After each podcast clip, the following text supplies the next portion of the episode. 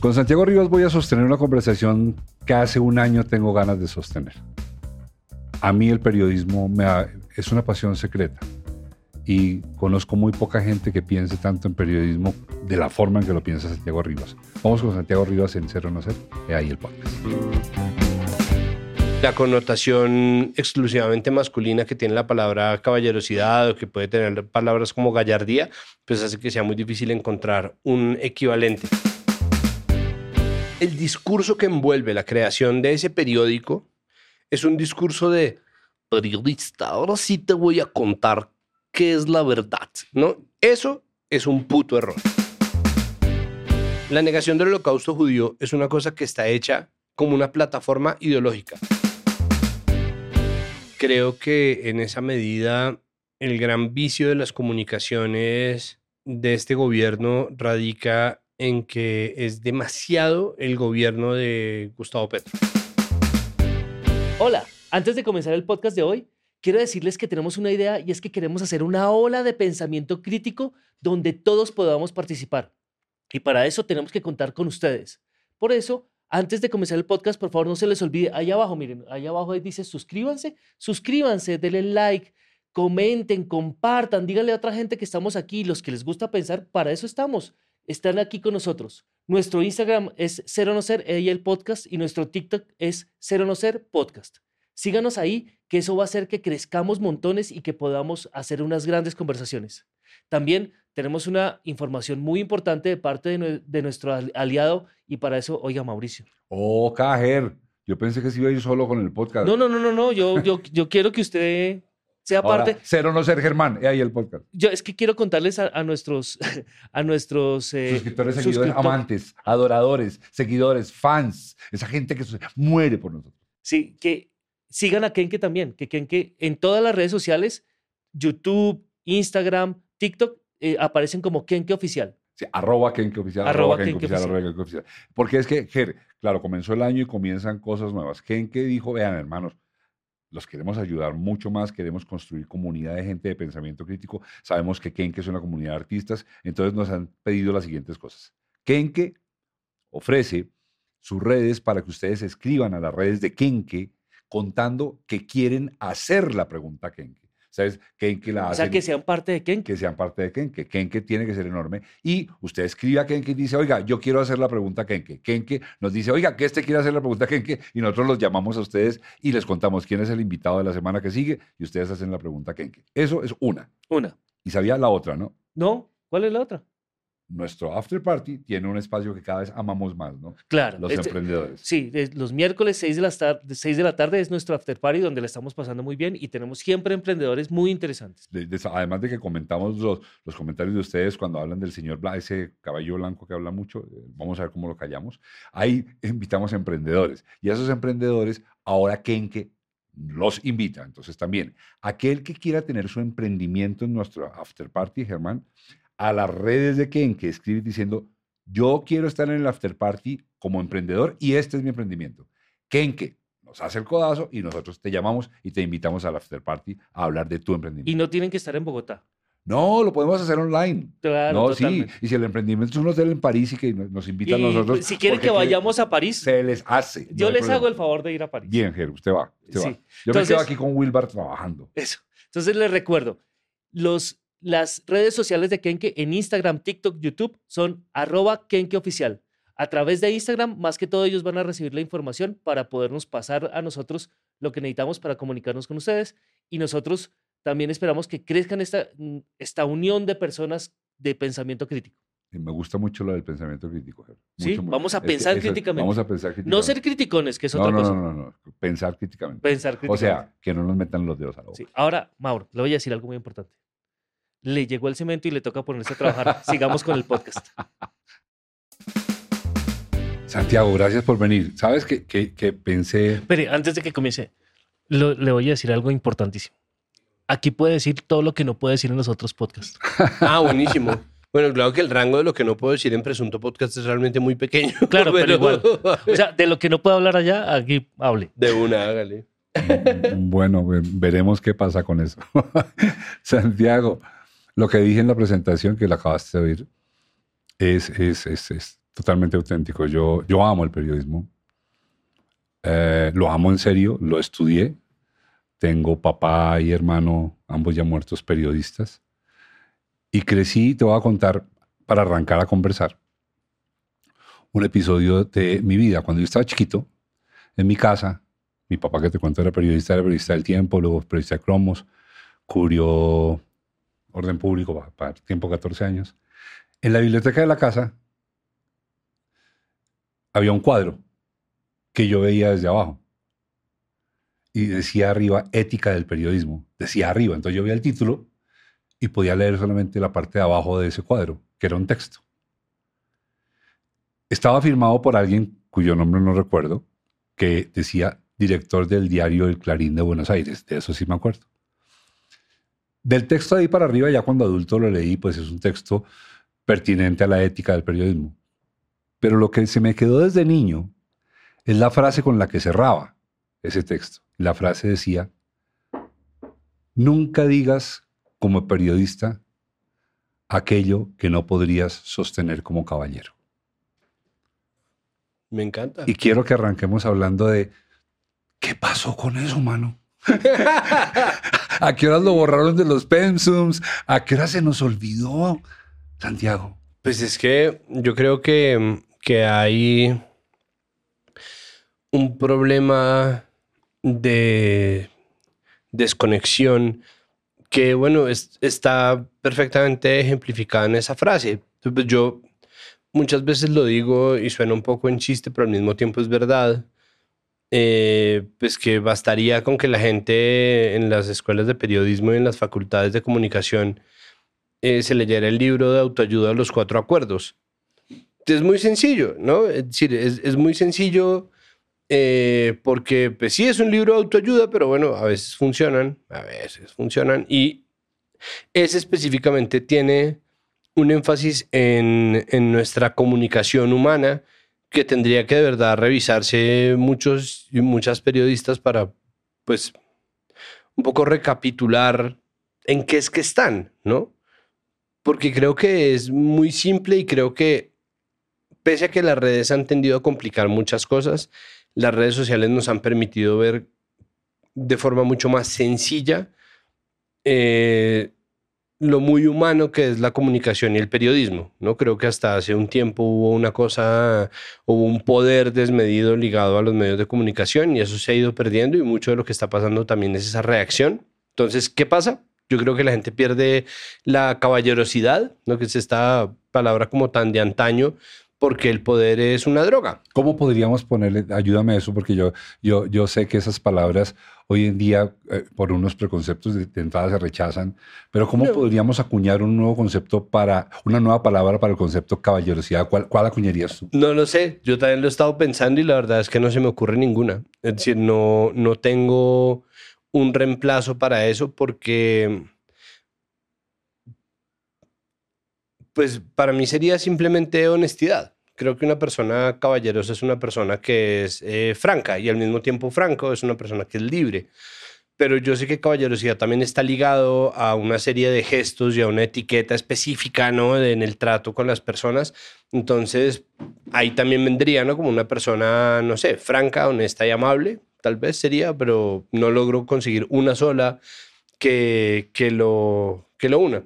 Sobre todo porque eh, bueno, pues las palabras sí tienen su tiempo, ¿no? Como es muy distinto utilizar pelafustana ahora de lo que era decirle pelafustana a alguien en 1850, ¿no? Como habría valido para un duelo por honor. Ahora es como pelafustana. Entonces, pues, obviamente las palabras van cambiando con el tiempo y la connotación exclusivamente masculina que tiene la palabra caballerosidad o que puede tener palabras como gallardía, pues hace que sea muy difícil encontrar un equivalente que seguramente existe por ahí, que quien nos oiga y te sepa. Te, voy a hacer una, una, propuesta en este juego. Ahí, y, y, puedes combinarlo perfectamente con el sudoku, que a mí me parece no difícil, imposible el sudoku. Sí, parece imposible. que es, es, perfecto porque me tú permite... Eres, tú eres evidentemente inteligente, Santiago. Gracias. Mira, ¿qué te Es que alguna vez un señor que quizás conociste, él era uno de los grandes pensadores de la compañía de Jesús, pero él no era sacerdote.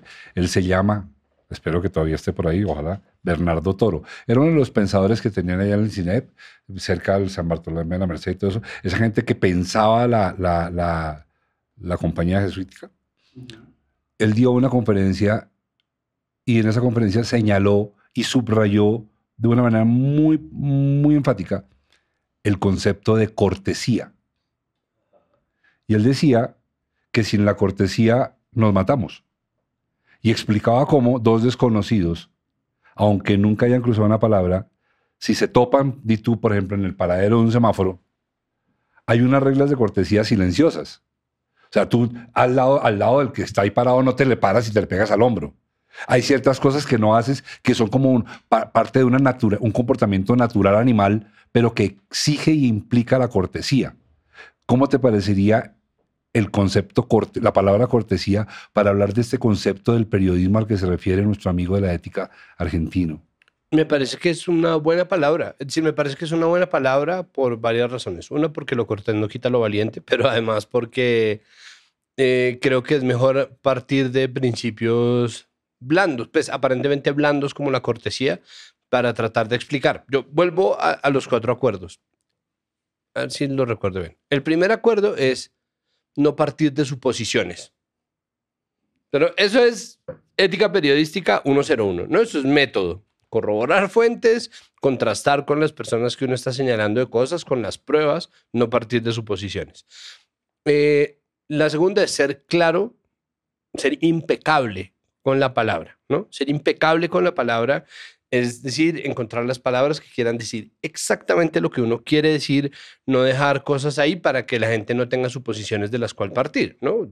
Como poder contribuir a la claridad del mensaje y eso muchas veces incluye sencillez, pero cuando no, no dejarse tampoco llevar por, por ese mito según el cual la gente ya no consume, por ejemplo, contenidos caros. Eso es mentira, eso es mentira. La gente consume lo que ha de consumir.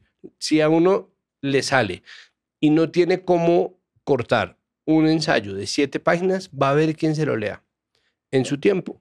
Pero esa idea de eh, darle la calidad del contenido a quienes están empeñados en eh, enganchar a la gente o la gente que cree que solamente se consumen contenidos cortos. Es cierto que el lapso de atención de las personas está mucho más corto ahora, pero tampoco es verdad que la gente no consuma esas cosas. No es cierto, eso no es cierto, no es cierto. Mm, el tercer acuerdo es hacer el máximo esfuerzo. Y eso pues, es una ética que aplica para la vida de cualquier persona. Pero digo, en tiempos en los cuales nosotros vemos investigaciones que no se terminan, ¿no? investigaciones que no se entregan, vuelvo a lo mismo, corroboradas, que no se entregan contrastadas con fuente, en el momento en el que uno eh, encuentra formas cada vez más mediocres de propaganda, para un lado, para el otro, en vez de un periodismo que parta no de respuestas prefabricadas, sino de preguntas, ¿no? Pues no estamos viendo gente que está haciendo el máximo esfuerzo. Y el cuarto acuerdo es no tomarse nada personalmente. Y ahí vemos también cuántos periodistas cuántas periodistas han decidido hacer de su tribuna, de su púlpito, si se quiere, un eh, caballito de batalla para librar batallas personales, un caballito de batalla para imponer agendas personales, para imponer la propia, la propia visión, para imponer sus propios sesgos de confirmación. Y creo que en eso se comprende una gran parte de lo que supone precisamente esa caballerosidad, esa cortesía, eh, esa valentía de, quien decide hacerse periodista. Y para mí el asunto central ahí es el poder. Porque era inevitable que el periodismo fuera a acumular poder, ¿no? Pues tanto que el cuento, el lugar común del cuarto poder y, la responsabilidad que tiene el periodismo eh, lo que terminó haciendo fue, fue generando unos medios tan poderosos que la gente iba a los medios no por la responsabilidad ni por las posibilidades que eso traía en términos de aporte a lo social, sino por el poder. El poder sea del poder de conseguir entradas gratis para eventos, el poder de que le den engrases, el poder de que le den escarapelas para cosas, el poder de que le den boletas o el poder de que lo dejen entrar a las camarillas del poder o a poder sacar sus confidenciales en los cócteles donde está toda la gente y sentirse parte del poder es el primer gran error ético del periodismo, porque finalmente, al menos para mí, la ética periodística consiste en mantener la distancia del poder. No quiere decir no estar ahí, no quiere decir no estar de acuerdo, uno no tiene por qué ser un opositor compulsivo. Está bien, pero está bueno también mirar con distancia, incluso si uno quiere decir, oiga, me parece bien esto que está haciendo, porque hay una diferencia hay una diferencia cuando uno está mirando de frente al poder que cuando uno está parado al lado del poder o cuando uno busca ser poder o participar del poder. Es muy distinto. Cambia el tono, cambia la forma como uno narra, cambia las reservas que uno se hace, cambia las cosas que decide omitir y los silencios además son muy ruidosos en la comunicación y en el periodismo. Entonces, pues sí, es decir, eh, esa frase eh, un poco se compagina ya para cerrar con con una de Kapuscinski que dice que uno no puede ser buen periodista si uno no es buena persona. ¿No? Poder vivir ahí sí con la cabeza en alto. Pues yo, es que estudié en un colegio donde la caballerosidad era una cosa, ¿no? fundamental. Entonces a uno le ponían todo el tiempo el coso de la honorabilidad y el caballero y los caballeros y el caballero esto y el caballero aquello. Y una de las cosas que yo saco de ahí es que un caballero puede vivir su vida con la cabeza en alto, si no abrumado bajo el peso de sus vergüenzas, ya más allá de lo que un pensamiento potencialmente compulsivo obsesivo piense que son vergüenzas, porque hay gente que mastica vergüenzas menores hasta volverlas gigantescas, pero digo, eh, vivir una vida que le permita a uno dar la cara siempre. Y creo que ahí se resume también esa idea de la caballerosidad atada al periodismo, lo que uno dice. Mira, y sé que tú eres artista, mm, eres periodista por, por acción y por, por, por actividad y por, por, ejercicio, pero sé que tu, perfil profesional es artista. Y, y la pregunta va, va, va, va empaquetada no, no a un periodista, sino a un hombre que vive en el periodismo, que está cultivado en el arte, que viene de una cultura de caballerosidad, como acabas de decir. ¿Qué crees tú y cómo explicarías que se haya acabado con ese si quieres llamarlo así, mito, pero de todas maneras es un paradigma que nos enseñaban a los que estudiábamos periodismo, que llamábamos objetividad, que sin duda es relativo, que sin duda es imposible, pero de todas maneras marcaba una tendencia casi ética en el periodista pidiéndole que tratara al máximo de excluir su punto de vista en la información de los hechos. ¿Tú qué crees que pasó? ¿Por qué ese concepto lo extraditaron a otro planeta? A mí me parece que eso se acabó porque nunca existió. Yo soy opositor a ritmo de la objetividad porque creo que durante mucho tiempo se le podía vender a la gente la idea de una prensa objetiva porque el espectro de lo que suponía el acceso al poder era más estrecho y por lo tanto el, el abanico de posiciones que una persona podía tomar era menor, no era mucho menos amplio de lo que es ahora ahora existen a la luz muchas posibilidades y muchas posibles posiciones dentro de lo sostenible y dentro de lo insostenible. Es decir, nosotros tenemos movimientos y personas que son abiertamente fascistas eh, y la objetividad no es suficiente para tratar con un fenómeno así. Es decir, en un mundo en donde Trump puede volver a ser presidente, un mundo en donde existe Orbán y Vladimir Putin y Benjamin Netanyahu, ser objetivo no basta. Y ser objetivo tampoco bastó en la medida en que el pensamiento liberal tampoco fue capaz de contener el ascenso del fascismo en 1930 y no lo será ahora cuando estamos en pleno ascenso del autoritarismo global. la objetividad yo la entiendo como un, como un principio que a mí me parece que sigue siendo importante y es la posibilidad de escuchar opiniones contrarias y cavilarlo. Para mí, eso tiene que ser modificado de dos maneras. La primera es intercambiar la idea de la objetividad por la idea de la transparencia. Porque es que a nosotros, que tanto celebramos el periodismo objetivo, se nos olvida que los medios antes de Internet, o mejor dicho, que los medios de comunicación en Colombia y en muchos otros lados, pero en Colombia específicamente, nacieron de la mano de los partidos políticos y las familias que los conformaban. Es decir, que tanto los medios de comunicación como los partidos políticos son empresas. Esas empresas estaban repartiéndose tajadas del poder y para participar del poder y tener espacios desde los cuales difundir su propio discurso e imponer agendas, creaban medios de comunicación. Y por eso hay medios de comunicación que fueron liberales y medios de comunicación que fueron godos. Pero eso se fue transformando porque a nosotros la línea del centro se nos ha corrido muchísimo y tenemos un país que es cada vez más derechista pero que al mismo tiempo anhela más una izquierda que desconoce. Y mucha gente cree, por ejemplo, que nuestro presidente actual es un tipo de extrema izquierda, cuando es en realidad muy godo a la luz de las cosas que dice y es muy godo a la luz de muchas cosas o muchos lugares desde donde se para. Y está bien. Es simplemente que cuando nosotros pensamos en la objetividad, se pensaba, se pensaba desde la ideología y la capacidad de desdibujar la propia ideología de, del periodista, que en caso de los periodistas deportivos era no decir de qué equipo era hincha. Eso no sirve para un culo. Eso no sirve para un culo porque primero la gente termina averiguándoselo, segundo las cosas que uno reprime terminan saliendo por otro lado, entonces las formas en las cuales se tratan las noticias también dicen mucho de lo que piensan las personas, no tienen que utilizar términos específicos ni decir como, bueno, ahora sí les voy a decir mi opinión, porque la opinión está permeada o está permeando todo el tiempo el discurso, las maneras en las que uno se refiere a muchos temas álgidos que están ahí, es decir, a temas como el sexo, la diversidad sexual, el género, eh, la relación con la inequidad económica. Todo eso va saliendo poco a poco en las palabras que la gente va escogiendo y es el subconsciente el que termina opinando cuando podría perfectamente ser la persona. Yo pienso que es más importante la transparencia para que una persona cante de una vez desde qué lugar está, porque todo el mundo tiene derecho a una opinión. Si todo el mundo tiene derecho a decir, mire, yo me paro desde acá, pero en honor precisamente a esa ética o a esa...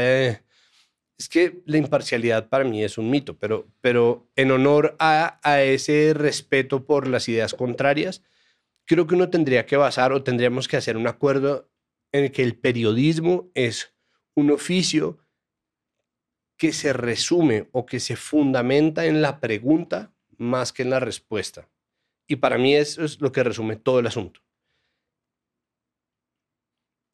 Y con la pregunta me, refiero yo a todas las maneras de pregunta, porque no está solamente la pregunta de quien investiga o de quien entrevista, de quien indaga o de quien no, contrapregunta incluso de quien está auscultando, sino las preguntas y cuestiones que uno tiene que curar constantemente. Si uno tiene una mesa de debate, uno es periodista, sí.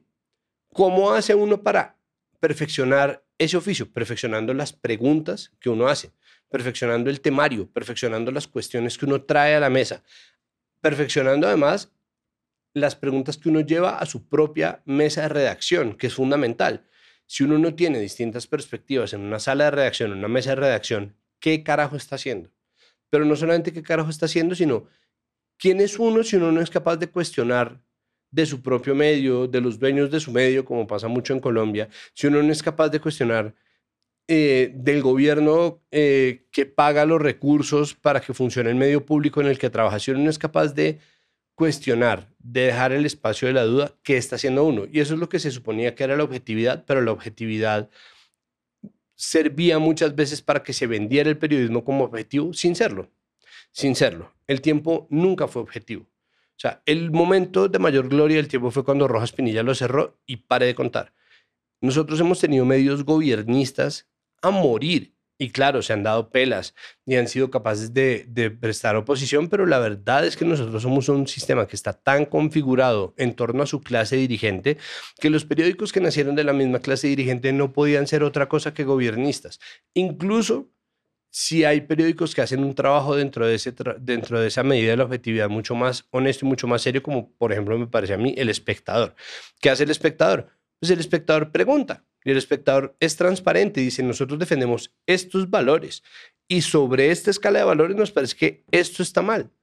Eso no necesita de ser objetivo, eso no necesita, ellos se han puesto en defensa de unos y otros, muchas veces han dicho por quién aconsejan votar, muchas veces se han negado a decirle a la gente que vote por uno o por otro, y está bien, porque eso no es la responsabilidad de los periodistas, de los analistas de pronto, o del amigo periodista que uno tiene cuando uno le pregunta en una reunión en la casa de uno, tal vez, ¿no? Pero el periodismo, como ese cuerpo abstracto, no tendría por qué, primero, posar de neutral porque nunca lo ha sido. Segundo, utilizar esa pose de neutralidad para mentirle a la gente, ¿no? Decirle qué es lo que debería pensar o cuál es el punto en el cual. Y tercero, buscar la neutralidad, porque es que hay momentos en los cuales la neutralidad simplemente no sirve. Para mí, de cara al hambre de las personas, no hay neutralidad posible. Y se utiliza esa objetividad también como un arma que me parece muy peligrosa en un entorno periodístico y en un entorno político que desde hace mucho tiempo, pero que más notoriamente en los últimos 20 años, se centra en la figura de las personas y no en las ideas. Nosotros siempre hemos tenido una política personalista, ¿no? Nosotros tenemos partidos con apellidos, ¿no? El liberalismo samperista, el liberalismo galanista, el liberalismo lopista, el conservadurismo gomista y el conservadurismo eh, ospinista y el conservadurismo no sé qué, pastranista. Y entonces eso tiene como unas líneas que son... Desproporciones como decir que hay algo que se llame duquismo, por ejemplo. Por ejemplo, bueno, son cinco personas, entonces está bien. son cinco personas. Yo, yo con eso fundo un culto. Culto chiquito. Una secta. Un club de lectura. Se, consigue un sexto y hace una secta. Sí, una secta. Exacto. O, un club de lectura chiquito. Pues ya que ha escrito algunos libros, pues ahí puede hacer eso. Entonces, pero, pero esos libros deben ser para pintar, ¿o no?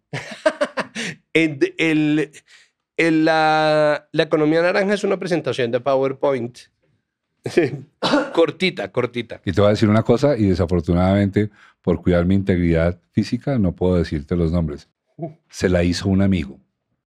¿Ah, sí? Y yo logré la confesión del amigo. Ah, no jodas. Bueno, cero sorpresa.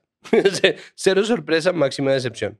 Entonces, pues ahí está precisamente lo que para mí comprende la idea de la objetividad. Es decir, podemos prescindir perfectamente de ella. No en favor de, de lo que está pasando ahora, pero yo prefiero, incluso en estas circunstancias apremiantes como de de la mentira leve que las máscaras se van cayendo. El problema, de hecho, es que hay medios grandes que tienen todavía suficiente poder para hacerse pasar por objetivos. Y hay horditas y hordotas en Internet que están dispuestos a confirmar, entre comillas, es por, yo sé que hay video, pero digo para quienes nos están simplemente oyendo, confirmar, entre comillas, que eh, eso es periodismo objetivo. Entonces, me parece que el término está realmente tan eh, machacado y tan trillado que por sí mismo ya perdió su propósito, porque cada vez que sale alguien a decir desde cualquier medio, eligen el que quieran, no sé, eh, una hora semana, a decir cualquier vaina, hay un grupo de gente que va a salir a decir, eso sí es periodismo objetivo. Exacto, entonces la objetividad me parece que es una palabra que muy fácilmente se convierte en un arma más válida desmantelar. Muy peligrosa, claro. Ah, es que eh, hablando de, eso de la objetividad, ¿cómo puede el gobierno decir sus avances, eso, y, hacer una cosa como el, periódico que están haciendo que se llama Vida? Em, y, o sea, ¿dónde está la línea para poder decir que estoy dando información y no que estoy haciendo propaganda política? No, pues es que a mí me parece que, de nuevo, ateniéndome a mi propio principio de transparencia, yo creo que deberían decir que es propaganda política. ¿Y no tiene nada de malo eso? No, ¿por qué? No, lo que pasa es que no se puede vender como periodismo lo que es propaganda política. A, eso te refieres con transparencia. Sí, exacto. Así como uno no pone opiniones en la sección de noticias y no pone noticias en la sección de opinión. E incluso así... perdón, pero ah, bueno, es que yo he oído... Daniel Coronel está totalmente en desacuerdo para que hayan periódicos como ese periódico Vida. Ah, no, pues ¿Usted está en desacuerdo? Es decir, a mí me parece que el discurso que envuelve la creación de ese periódico es un discurso de periodista, ahora sí te voy a contar qué es la verdad, ¿no? Eso es un puto error.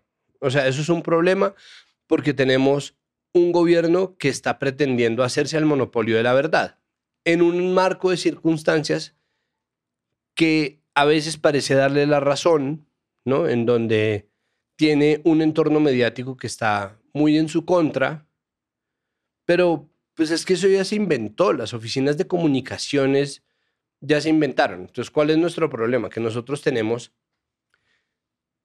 lentes muy distorsionados para ver las cosas. Y por eso para mí ahí está el gran poder de la pregunta como ejercicio. Porque entonces digamos, es decir, ¿es ilícito? No es ilícito. ¿Me gustan? En absoluto no, no me gusta. Me parece que es un desperdicio de plata apelar a crear, entre comillas, un medio de comunicación, entre comillas, para hacer periodismo muy entre comillas, que nos cuenta las maravillas de lo que hace el gobierno. Cuando perfectamente podrían hacer campañas mediáticas de difusión o volanteo o incluso cada tanto un impreso, porque eso ha pasado en el, futuro, en el pasado. Entonces, Ha pasado en el eh, ha futuro. pasado en el futuro, todo, ya se enloqueció. Corte y aquí acaba el episodio.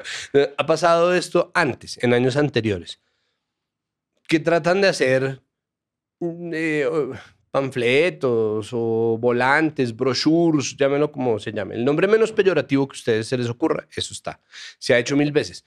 El gobierno Duque pues, hizo un programa de una hora que volándose todas las leyes del estatuto de oposición, se hacía, entre comillas, digital para que no tuvieran derecho por un vacío jurídico, porque este país de, de abogados eh, encontró ¿no? el vacío en que no estaba especificado que tenía que ser por medios digitales o al contrario estaba especificado que tenía que ser por televisión las alocuciones que pudieran tener contrarrespuesta de la oposición, ¿no? Entonces lo hicieron digital para que la oposición no tuviera nada que decir diario y recibieron el gallardo favor de los medios de comunicación que les transmitían eso de 6 a 7, casi todos al unísono. Entonces ya se ha hecho, ¿no? Ya se ha hecho la propaganda. Para mí, ¿cuál es el problema? Tendrían que estar diciendo que es propaganda. No me gusta que lo hagan, pero la defensa a la que van a acudir, que me parece que es una estupidez de defensa, pero igual es un argumento válido en términos de operatividad, es que es legal, legal hacerlo. ¿Qué es lo que no me gusta de todo eso? Que se está pretendiendo, que primero creando un, un, un periódico que nadie va a leer o que muy poca gente va a leer, se están gastando un montón de plata en decirle al periodismo que sí y que no es correcto en lo que están haciendo. ¿Cuál sería la solución? No tengo la menor idea. No lo sé porque es cierto que por el otro lado hay un cuerpo mediático que está dispuesto incluso a mentir de forma leve para desacreditar al gobierno. El problema y el daño que le hace precisamente ese periodismo al periodismo en general y a la vida política colombiana es que luego, cuando el gobierno realmente la cague, va a haber un grupo de gente que ni siquiera teniendo las pruebas en la cara va a creerlo le están haciendo daño a la verdad y le están haciendo daño a la propia objetividad que proclaman en nombre del periodismo que, supone, que se supone que hacen. Y ese daño que se hace es precisamente el deterioro democrático que nosotros estamos sufriendo. Entonces, sí, a mí no me parece bien que lo hagan. Pero al mismo tiempo, creo que no van a dejar de hacerlo y por eso lo mejor que uno podría hacer sería combatir o bombardear con preguntas el marco discursivo que se le está dando al periódico. Santiago, Me has dado una gran cantidad de material para poner sobre la mesa y que barajemos a ver qué pasa en la jugada. Yo estoy de acuerdo contigo en todo el desarrollo que haces del concepto de objetividad. No, no tengo como, ni quisiera, ni hay ningún por allá, eh, ninguna resaca que me lleve a decirte que, que no estás en lo correcto. Lo que sí tengo por allá en el fondo y en la resaca es decirte, ok, vamos a cambiar el, el concepto objetividad por el concepto transparencia. Entonces vamos a decir, mire, usted diga lo que quiera, pero tenga el punto honor de decirme que está protegiendo. Entonces dígame que usted trabaja para el dueño del periódico o que usted se casó con la sobrina del dueño del periódico o que usted en el periódico pauta eh, los zapatos y entonces le interesa que el Que periódico se venda. Usted diga la verdad y láncese a decir lo que sea. Ok, eso, eso hasta ahí suena bien. Me viene a la cabeza también un señor, quizás tú sabes mucho más de periodismo que yo, porque tú lo ejerces. Un señor por allá en los, en los años 80, que se hizo muy famoso y creo que ya descansa en paz, y ojalá sea muy en paz y no se devuelva, el señor que se llamaba Rush Limbaugh. ¿Te acuerdas de ese señor? Ah, sí, sí, sí, que él era un comentarista. De sí. ultraderecha, o sea, era más trumpista que Trump cuando Trump todavía no existía. Sí, sí, sí. y sí, este sí. señor tiene un programa de radio y lo sé porque mi tío, que era republicano, y lo amo y todo, pero era así, eh, mi tío se fajaba ese programa de radio que era un godo, un godo miserable, sí. escupiendo toda clase de ofensas contra todo aquel que no pensara como él. Sí. Era evidentemente transparente. Ese señor era un crisol. Ajá.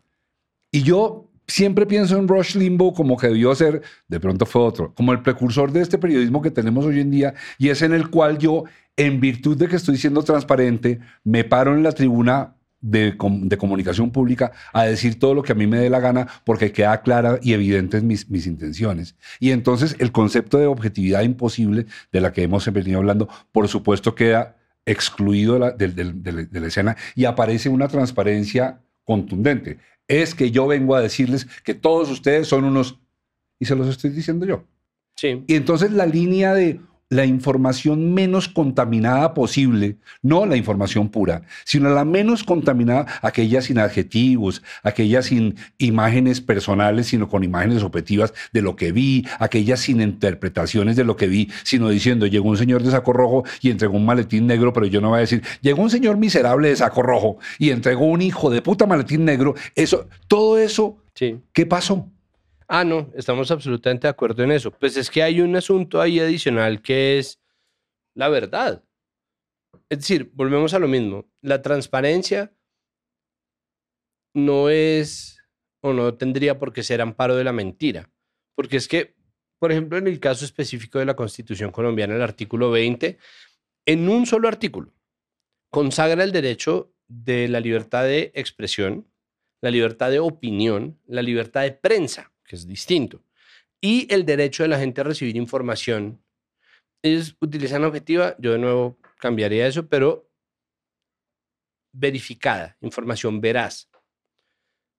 Si una persona está mintiendo o está desinformando de manera deliberada, utilizando su derecho a la libertad de expresión, tendría que existir una manera de decirle esto que usted está diciendo es mentira, ¿no? Y eso creo que es un poco la discusión en la que nosotros estamos. Entonces, claro, Rush Limbo tenía unas opiniones, pero el tipo no podía inventarse, o sea, él tenía derecho a sus propias opiniones, pero no tenía derecho a sus propios hechos. Y creo que eso es una línea que tenemos que trazar realmente.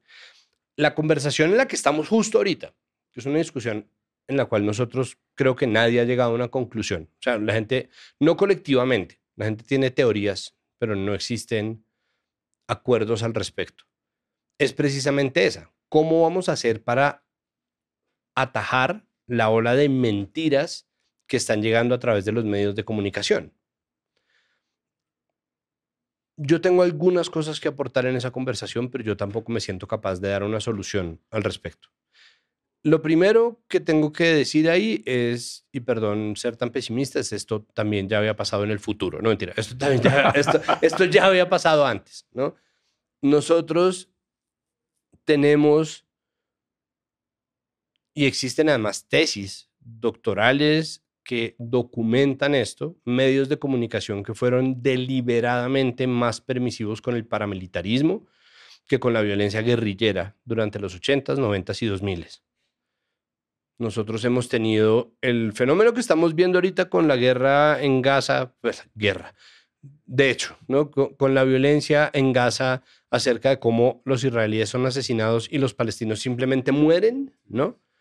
Esa locura lo vimos durante décadas en el periodismo colombiano, en la era de la objetividad, ¿no? En la era en donde todavía se creía que Pacho Santos podía quitarse una camiseta ¿no? u otra y ser el director de País Libre y periodista y después candidato vicepresidencial, pero después volver a ser director de noticias RCN y, y, ponerse la camiseta de la objetividad y todo el mundo le creía que era periodismo objetivo, ¿no? O, o no todo el mundo le creía, porque eso no es verdad, pero él podía salir a decirlo, ¿no? Como yo soy un periodista objetivo, ¿no? Yo soy un periodista y por lo tanto soy objetivo. Entonces, de nuevo, ese mentir existe en muchos matices distintos que nosotros hemos tenido la oportunidad de ver una y otra vez, ¿no? De muchas maneras. Eh, hemos tenido la oportunidad de presenciar muchas manifestaciones distintas del mismo periodismo que vimos ahora, hace décadas. Periodismo que hablaba de fuerzas oscuras, ¿no? Cuando el paramilitarismo, el narcoparamilitarismo asesinaban políticos, ministros, eh, precandidatos presidenciales, ¿no? Las fuerzas oscuras que asesinaron a Lou y que asesinaron a Lara Bonilla. Um, esa, esa opacidad, la opacidad que existió durante la toma y retoma del Palacio de Justicia en el 85, es exactamente la misma desinformación, desde un lugar de poder distinto. Entonces, ¿qué vamos a hacer para atajar las mentiras? Lo primero es que tendríamos que entender el fenómeno como una cosa que no nació con Internet. Con Internet nacieron manifestaciones nuevas de ese fenómeno, como las granjas de, noticias falsas, que eso una locura, como no, tener uno un container imaginario, porque muchas veces pues teletrabajaban, porque numeral derechos laborales, en Bielorrusia que se dedicaba a escribir noticias falsas que perjudicaban a todos los candidatos presidenciales y al Senado en Estados Unidos. ¿Para qué? Para desestabilizar. Eso pues sí es un fenómeno que llegó con Internet. Con Internet llegaron antes de eso los portales de noticias parodia, como The Onion o El Mundo Today o en Colombia Actualidad Panamericana.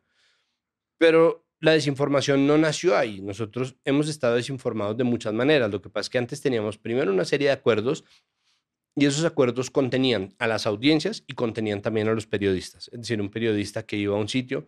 Es decir, hubo periodismo virtuoso todo este tiempo y gracias a ese periodismo también conocimos desmanes, abusos, corrupción y muchas cosas que gracias al periodismo se desenmascararon. Pero no es como que el periodismo hubiera sido angelical hasta 2012 y después, después ya nada. Eh, y lo otro es, el asunto para mí, vuelvo, es el poder. ¿Cuál sería mi solución? O sea, yo creo que el Estado no tiene por qué regular, que es una cosa que están pidiendo muchas personas, y es que el Estado pueda poner un tate quieto. Eso es difícil de sostener. Además peligroso, ¿no? Muy peligroso. Altamente. Es sumamente peligroso. E incluso ya ha fracasado, ¿no? Joe Biden hizo una oficina para el, para el combate a la desinformación y en cuestión de dos meses ya le ha tocado cerrarla. ¿Por qué? Porque se la tomaron a punta de desinformación. Obvio, porque pues, bre, yo no creo en las malas intenciones. Yo sé que existen, pero yo creo más en las terribles buenas intenciones.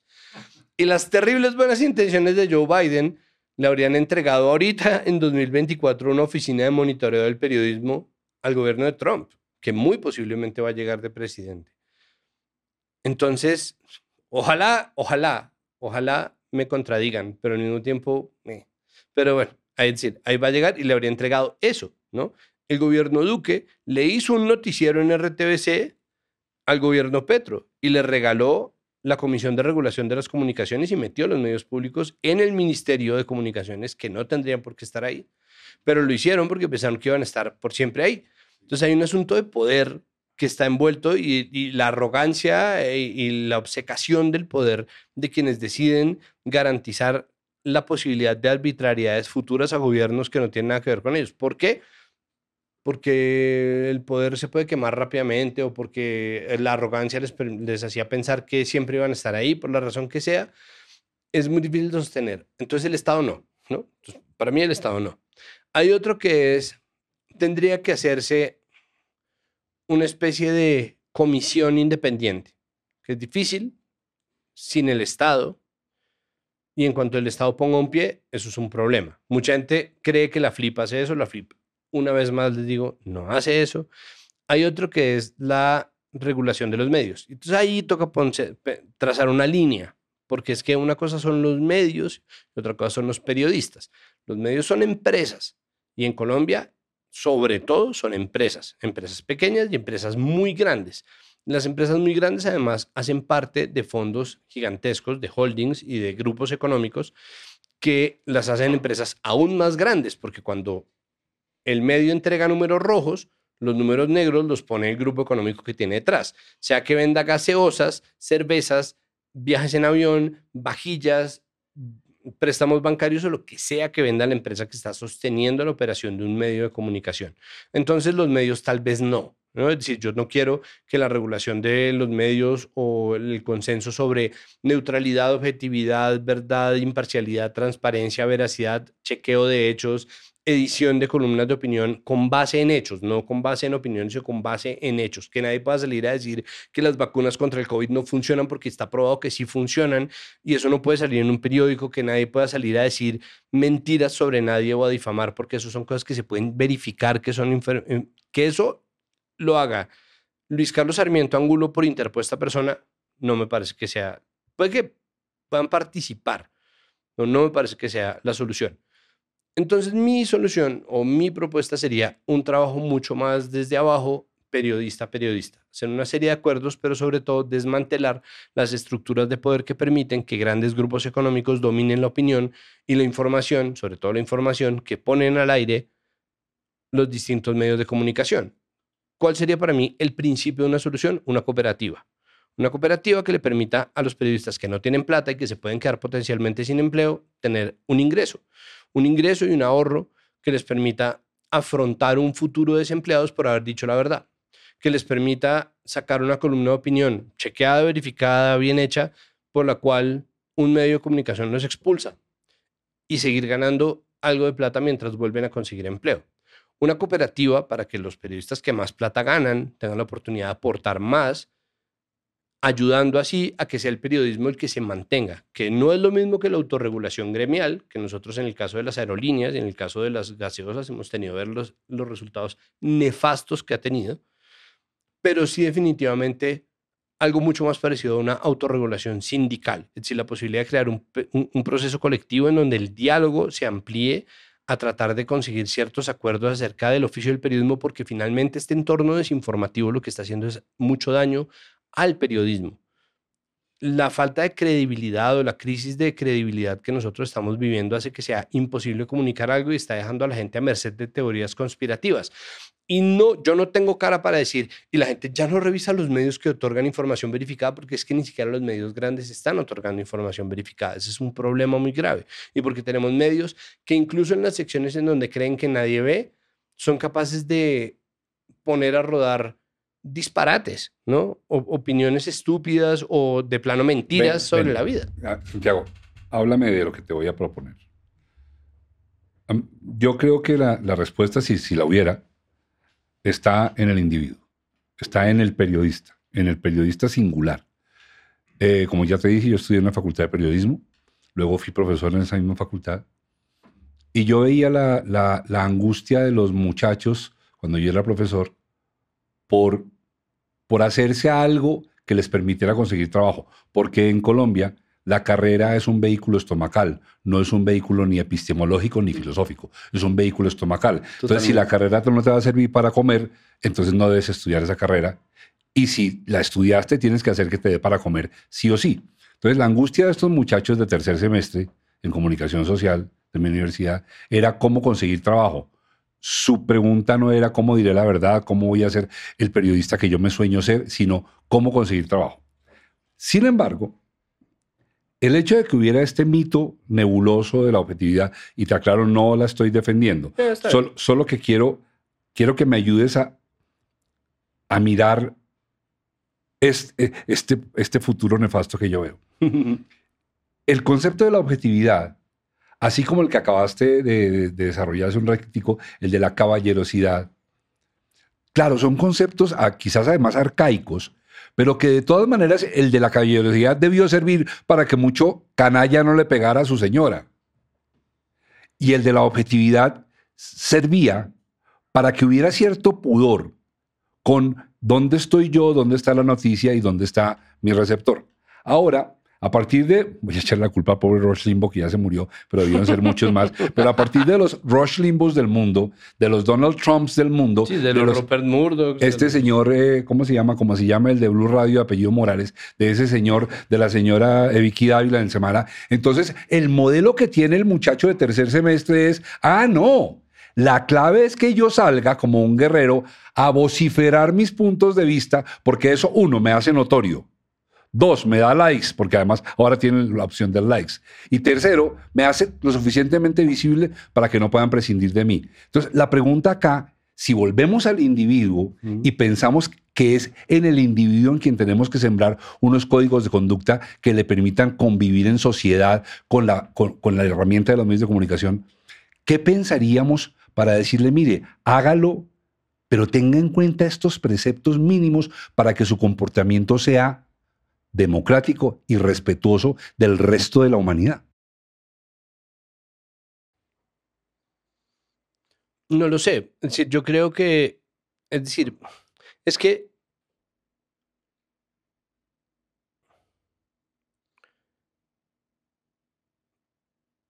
yo al respecto me siento partido en dos.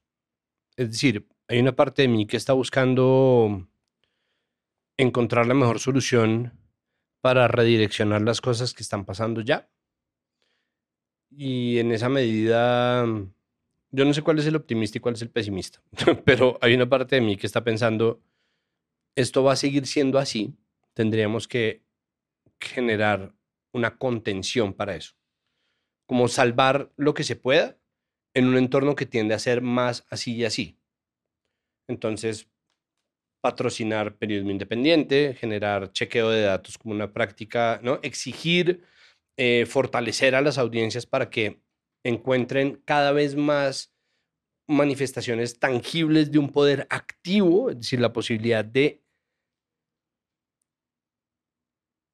hacer reclamos y ser oídos, ¿no? La posibilidad de que la audiencia reclame. Me hiciste pensar en algo, como que los periódicos tengan un sello, eh, como el contexto de eso, y es que nosotros hacemos fact-checking con la industria, no sé cuántas, no sé qué. De repente estoy siendo muy concreto, eso pero... Eso podría ser, eso podría ser una manera, claro, reclamar como chequeo de hechos entonces, ahorita eso se da de manera silvestre. De hecho, ha sido muy interesante ver que incluso entre periodistas que antes no se pisaban las mangueras entre sí, están empezando a contradecirse, a señalarse cosas. Entonces, yo sé que eso a principio se ve como una pelotera, porque es un poco una pelotera, pero al mismo tiempo... Bueno, ya es una pelotera. No, ya todo es una pelotera, pero digo, es una pelotera en la medida en que es como, ¿a quién le creemos? Si los dos son periodistas, ¿no? Entonces, tratando de salvar la idea de que a los periodistas no se les debe creer, que es el extremo muy vicioso al que ya se ha llegado en gran medida, ¿no? Y se ha llegado más desde un lado y desde el otro, porque es que durante el movimiento Occupy en 2011 se esgrimía la frase no le crea a los medios corporativos, y esto era un movimiento de izquierda, de la nueva izquierda norteamericana, de un movimiento del cual hacía parte o vino a ser parte después Bernie Sanders, pero al cual pertenecen Noam Chomsky y Howard Zinn y, gente ilustre de la izquierda estadounidense que no tiene un espacio en el bipartidismo para expresarse y que creó desde un lugar mucho más anárquico, mucho más creativo, mucho menos estrictamente político o estrictamente marxista, un espacio como el Occupy, el Occupy Wall Street. Y ellos decían, no le crea al corporate media. Y tenían razón, porque es que a los medios corporativos hay muchas cosas que no se les puede creer. Pero entonces, cinco años después, cinco años después nomás, durante la campaña presidencial de 2015 a 2016, fue la ultraderecha, o lo que después se llamó la alt-right, la que empezó a esgrimir ese cuento de los medios corporativos. Porque cogieron esa misma frase, lo pegaron de la conspiración del Deep State y de la conspiración de que el Estado está en confabulación con los medios de comunicación para desinformar acerca de el ilustrísimo Donald Trump y bla, bla, bla. Y empezaron a decirle, no le crea a los medios corporativos. Y ahora tenemos un escenario en donde por un lado y por el otro, y ya realmente por todos los lados posibles, porque ya no existe solamente una extrema izquierda y una extrema, no, eso obviamente no, mm, pero ya desde todos los lados se está desvirtuando el trabajo periodístico. Y el periodismo que sostiene grandes lugares de poder se nutre precisamente de ese descrédito. Entonces, claro que tenemos que atajarlo. El problema es, ah, bueno, entonces hay una parte de mí que quiere contenerlo, como decir, tenemos que empezar a buscar espacios mejorar o dialogar con las facultades de periodismo para que se haga mejor el trabajo, para que esto se empiece a mapear como es. De hecho, antes de este momento que estamos viviendo, ya las facultades eran insuficientes, porque las facultades todavía trabajaban como si fueran los 90 o comienzos de los 2000, en donde había muchos cupos de trabajo, muchos puestos de trabajo potencial mejor pagados o prácticas pagadas, cosa que ya casi no existe en medios de comunicación grandes, y que si uno salía de periodista podía aspirar a tener un puesto en un medio de comunicación. Eso ya no es verdad.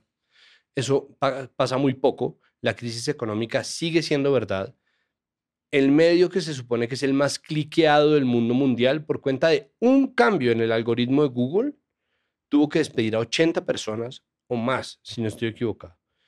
Y eso, esos cambios que van a seguir pasando porque el piso de los algoritmos está hecho por empresas privadas para otras empresas privadas y los medios están tratando de navegar esa ola. Y cuando diseñan su modelo de periodismo, su oficio, para eso que es una ecuación matemática, una ecuación matemática, tal idiota, una ecuación que nada tiene que ver con la información, con la verdad, con la opinión, con el desarrollo editorial, pues vamos a tener un problema mucho más profundo porque entonces estamos haciendo noticias para máquinas y no para humanos. Entonces somos todos unos imbéciles y tendríamos que encontrar un modo de cambiarlo. Pero las facultades siguen dándole a la gente clases como si fueran a salir a ser contratados por cualquier caracol o cualquier RCN. Eso no va a pasar. Eso no va a pasar. De hecho, yo que estudié artes, cada vez veo más a los periodistas como artistas plásticos.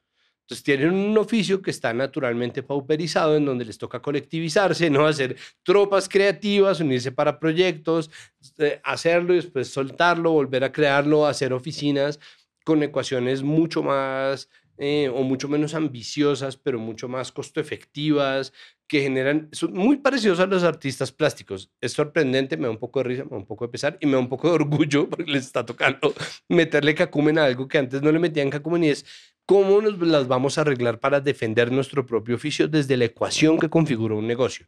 Entonces hay una parte de mí, de nuevo, que busca salvaguardar lo que se pueda salvar, como vamos a, ¿no? Como atajemos esto, financiemos más medios independientes, busquemos más becas, que generemos audiencias mucho más fuertes, capaces de exigir y jalonar cosas como pasa en las redes sociales, pero más, ¿no? Que la gente pueda hablarle a la cara a los medios de comunicación y tenga poder e incidencia real. Para mí eso sería lo ideal. Y hay otra parte de mí que dice que se derrumbe todo, que se acabe todo, todo lo que hay, porque nada sirve. Es decir, nada de lo que está pasando sirve. Estamos en un escenario, a la luz de esa parte de mi cabeza, en donde los medios grandes tienen la posibilidad de esa ecuación que les da el poder, o sea, esa plata que tienen y que se gastan, y muchas veces en números rojos que se gastan en desinformar, les alcanza para modificar la ecuación para mantenerse ahí y seguir desinformando incluso con los cambios de algoritmo, con las faltas de plata, con el hastío de los medios de, de, los grandes grupos económicos que lo sostienen. El activo principal que traen esos medios de comunicación, que es prestigio, sigue existiendo. Y lo mejor que podría pasar es que deje de existir. Si no existe credibilidad para un periodismo, no va a existir para ningún periodismo. Y tal vez, a mí no me parece que eso sea lo mejor, pero esa parte de mí piensa, tal vez, que hijo de putas, ¿no? Que se vaya al carajo, ¿no? Que se vaya al carajo todo y que dejemos de, de estar pendientes de las peleas en, entre en, la periodistas. parte, en la parte 1, que ya mencionaste, y después de esto vamos con, con Ken Kejer. En la parte 1, eh, tu, tu sueño es que, que las cosas de buena fe mejoraran para que mejorara la información y saliéramos de este de esta mazamorra de, de, subjetivismo y, tuviéramos algo de información más, más o menos confiable. Entonces, en tu, en tu parte, en tu versión 1 de la película, eso pasa. En tu versión 2 de la película, se llega al desmadre y ¿qué pasa? No, pues es que eso es un poco lo que ya está pasando. Y es que no existe la verdad. Pero eso es una cosa que nosotros ya tendríamos que tener claro. Primero, la desinformación es un fenómeno aislado. La desinformación es un fenómeno existencial. Nosotros estamos nadando y respirando desinformación. Mucho de lo que se nos dice son mentiras, no todo. Y la verdad ya no es una categoría universal. Hay cosas que son verdad, pero el acuerdo social humano de la verdad, de lo que es verdad, no existe. No existe no porque no haya cosas que sean verdad, sino porque no existe un acuerdo en torno a que hay cosas que son verdad universalmente. Entonces, eso ya se desmontó y se desmontó en favor de poderes que se nutren de ese vacío de verdad. Hay un poder gigantesco, no es una conspiración, la gente que ya tiene plata y poder, que se nutre de esos vacíos de desinformación. ¿Tú, tú, tú dirías que la verdad, que la verdad se ideologizó, o sea, es verdad aquel, aquello que se diga que coincida con lo que yo quiero. Voy a tener un ejemplo. La- las blasfemias que dice Ma- María Fernanda Candela Cabal cuando dice que lo de las bananeras fue mentira. Ajá. Eso es una verdad ideologizada, ¿no? Sí, absolutamente, claro. Pero a lo que me refiero es, ya no existe un... Ya no existe un consenso que permita rechazar unánimemente eso. Existe un grupo de gente que dice, Tienes razón. de forma deliberada o de forma inconsciente, no de forma deliberada, desinformante, autoritaria y violenta. Y otra gente que lo dice porque lo dice María Fernanda Cabal, o sea, existen ambas cosas, como es verdad, no existió. ¿Y qué van a hacer? ¿No? ¿Qué van a hacer con eso? ¿Qué van a hacer? ¿Se van a poner furiosos? ¿Me van a traer los papeles? ¿Qué van a hacer? ¿Qué van a hacer? Porque, claro, la verdad ideologizada, pues, la negación del holocausto judío. La negación del holocausto judío es una cosa que está hecha como una plataforma ideológica. El terraplanismo, el antivacunismo, está ahí, está probado, está documentado. Pero el problema es que las teorías de conspiración son su propio sistema. Son su propio sistema. Entonces, si yo traigo los documentos, los estudios, folio sobre folio, ¿no? Con los documentos que prueban la efectividad de las vacunas de- que se estudiaron, que se probaron, que se hicieron las todos los grupos eh, de soporte, del placebo, todo lo que se necesitaba hacer para que quedara la documentación del fenómeno, la conspiración siempre le puede volver a uno, es que tú haces parte. Para mí es muy fácil hacer esto, Para mí es muy fácil. Yo me siento y en tres días te tengo este documento de mil páginas diciendo lo mismo, pero en sentido contrario. Porque el punto no está en si eso es verdad o si existe un sistema completo que lo contiene o que lo soporta, que lo sustenta, sino es un documento y ya, yo lo podría escribir. Pues sin que sea culpa de, de los portales de noticias parodia, cómo la gente caía en las noticias parodia, porque estaban escritos como noticias, ¿no? Y, y si ustedes ven un programa de noticias parodia, el periodista habla así, el presentador habla como un periodista, ¿no? Y utiliza todos los lugares comunes. El preciado líquido, la hermana república. Y la gente dice, ah, no, puta, tiene que ser una noticia, ¿no? Y la gente verá si cree o no cree según su sesgo de confirmación. Y eso es algo en donde nos han puesto de muchos, desde muchos lados, ¿no? Entonces, un lado sí son los negocios, porque los algoritmos nos han encerrado en burbujas en donde tendemos a leer las noticias que nos dan la razón, pero también existe en la medida en que la gente ya no sabe en dónde encontrar información que sea verdad. Entonces, esa parte de mí que piensa que todo debería simplemente destruirse ya, por eso digo, yo no sé cuál es optimista y cuál es cuál es optimista y cuál es pesimista, porque la parte de mí que busca reformar las cosas podría estar simplemente manteniendo viva un periodismo que nació como una salvaguarda discursiva de las élites que tiene el poder ya y mantenerlo vivo simplemente serviría para mantener ese poder en pie y tal vez lo mejor que puede pasar es que ese poder se derrumbe, se caiga y se rompa las narices.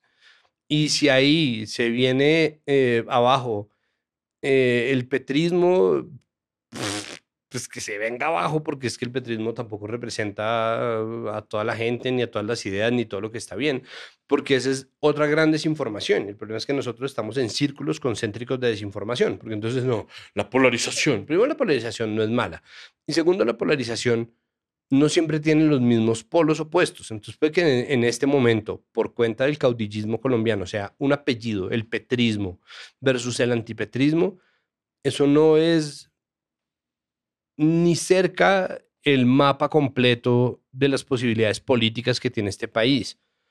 No porque tenga que haber alguien más, yo no estoy postulando a nadie, simplemente estoy diciendo las personas nunca van a ser suficientes y necesitamos un país que se enfoque en proyectos de ideas, en proyectos colectivos, incluso si no son proyectos de ideas, en proyectos colectivos, en proyectos que no necesiten del dictamen de una persona, de sus amigos, ¿no?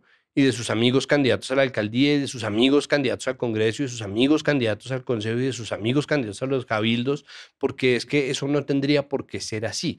Entonces, de nuevo, si el periodismo, que es el que muchas veces está designando cuál es el mapa de las cosas que funcionan y de cómo funcionan, es lo que está conteniendo ese sistema de poder, que se caiga, porque parte de eso ya se cayó, porque ya existe una porción de la población que nada de lo que se diga le pueden mostrar, puede tener plata, porque es que esa es la vaina. Puede estar la economía mal a la luz de ciertos números, a la luz de otros números, está bien. Mark Twain decía que hay tres formas de mentir, ¿no? Las mentiras, las malditas mentiras y la estadística. Uno puede utilizar una cifra para lo que se le dé la gana, para lo que se le dé la gana. Y siempre va a haber quien diga, no, pero miremoslo con, con marco de referencia, miremos el contexto de esta cifra, miremos la contrapartida de estas cifras. Aquí el problema es que esa persona que entrega eso parece defensora en una guerra en donde están los que dicen que todo es una catástrofe versus los que dicen que todo es un paraíso. Pero la economía puede estar bien, es decir, que es el chiste que hacen los comentaristas políticos en Estados Unidos. O sea, la gente que dice que la economía está mal, que son los ultraderechistas del MAGA republicanism, ¿no? Los, los trompistas. Dicen que la economía está mal, pero tienen plata para gastarse miles de dólares en un NFT de Trump sosteniendo una bandera o subido al Empire State como si fuera King Kong o con, como con el Superman. cuerpo mamado. Con el cuerpo de Superman, exacto, sí. con un cuerpazo así. Eh, y tienen plata para gastarse. Entonces, como, ¿de dónde sacan que la economía está mal? Si ustedes tienen plata para gastar en esta huevonada, ¿no? Entonces, si usted tiene plata para gastar en chimbadas, pero está diciendo que la economía está mal, pero la economía no está tan mal, ¿no? Si usted, Al menos su economía. al menos su economía, claro.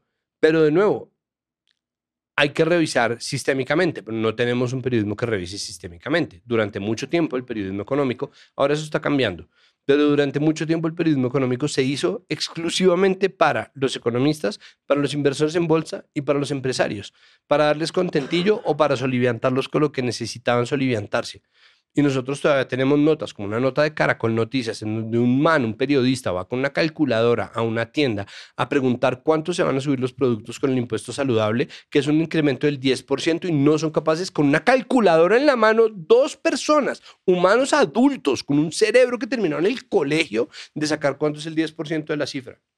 ¿Cuánto cuesta el chocorramo? Pues, eh, no, 3 mil pesos. Bueno, entonces, ¿cuánto le queda con el aumento del 10%? No, eh, como 7 mil. Es como, ¿qué? ¿No? ¿Qué? Es, esa, e- eso que además está haciendo el periodista para desinformar, porque o el dictamen es, o la instrucción es, o él en su, personal, en su persona piensa que es el peor impuesto del mundo, entonces quiere derribarlo. Es un problema que solamente puede ser atajado de forma sistémica, pero si el sistema mismo, si las audiencias están más empeñadas en pelear por quién sí y quién no, o si incluso se, se llega al punto en el que se dice es que este es el periodismo que está hecho para contener a las élites y eso es lo que garantiza que después nadie esté ahí para responder por los futuros del periodismo tal como existe, que se acabe. Y yo confío en que va a, a seguir existiendo, porque no es como que el periodismo vaya a dejar de existir. Ahora vo- voy a, hacer- voy a, voy a hacerte un- una pregunta que proviene de nuestro aliado y después de eso te voy a proponer mi fórmula de solución inútil para tus angustias. Pero tengo una fórmula. Bienvenidos al momento Kenke.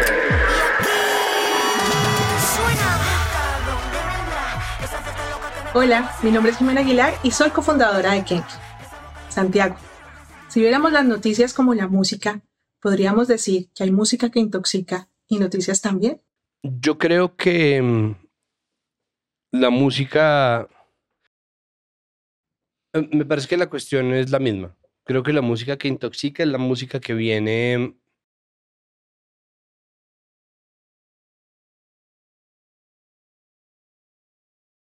casi exclusivamente a nosotros de la mano de un poder más grande.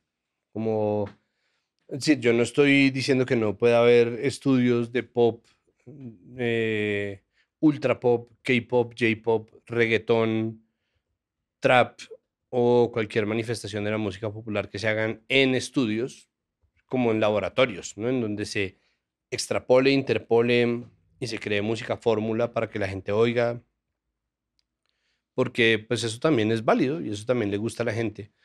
Mm, creo que lo que es tóxico siempre va a ser, pues, yo, yo tiendo a referirme al poder como si fuera una droga, una droga adictiva, mucho peor y mucho más adictiva y mucho más peligrosa que cualquier otra droga de las que tanto repudian en los medios de comunicación. Y en esa medida, la música que viene intoxicada de poder, la que traiciona el acto creativo, me parece que es tóxica, pero esa es la gran minoría de la música. Y existe un componente todavía, y eso hace muy virtuoso al arte, existe todavía un componente en donde a la gente le gusta o no le gusta, porque salen al año miles de producciones musicales de fórmula completamente hechos a la medida como si fuera verdad un laboratorio o una línea de ensamblaje y muy poco de eso tiene éxito, ¿no? La, la audiencia todavía reconoce la chispa humana, incluso en la música fórmula. Entonces creo que todavía, afortunadamente, la música tiene muchas esperanzas porque extrapolado, interpolado, no, sampleado, mezclado eh, como comentario o trabajo derivativo, em, independiente o ultra comercial, todavía existe la posibilidad. ¿Qué hay que hacer? Bueno, creo que eh, en, consonancia con lo que entiendo de Kenke, pues es precisamente aumentar las posibilidades de, de, salida y difusión de propuestas independientes, que es ahí sí exactamente lo que toca hacer con el periodismo. Mira, mira que, que me, me, trajiste a la memoria lo dicho por un maestro que yo tuve, el doctor Félix Cantón Ibarra, que descansa en paz, me enseñó mucho. Alguna vez él trabajó mucho en el, conmigo en, en, en el, el análisis de contenidos audiovisuales para lo que yo escribía, y algún día en una conferencia alguien le preguntó, sobre la violencia en, los contenidos audiovisuales, en el cine, etcétera, etcétera. Y el hombre llegó a lo siguiente y coincide exactamente con lo que tú, lo que tú acabas de decir. Porque cuando le preguntaron por, eh, por el sexo en las pantallas, eso, el tipo dijo, mire, el enemigo de la, del amor, el verdadero enemigo del amor, no es el odio. El verdadero enemigo del amor es el poder.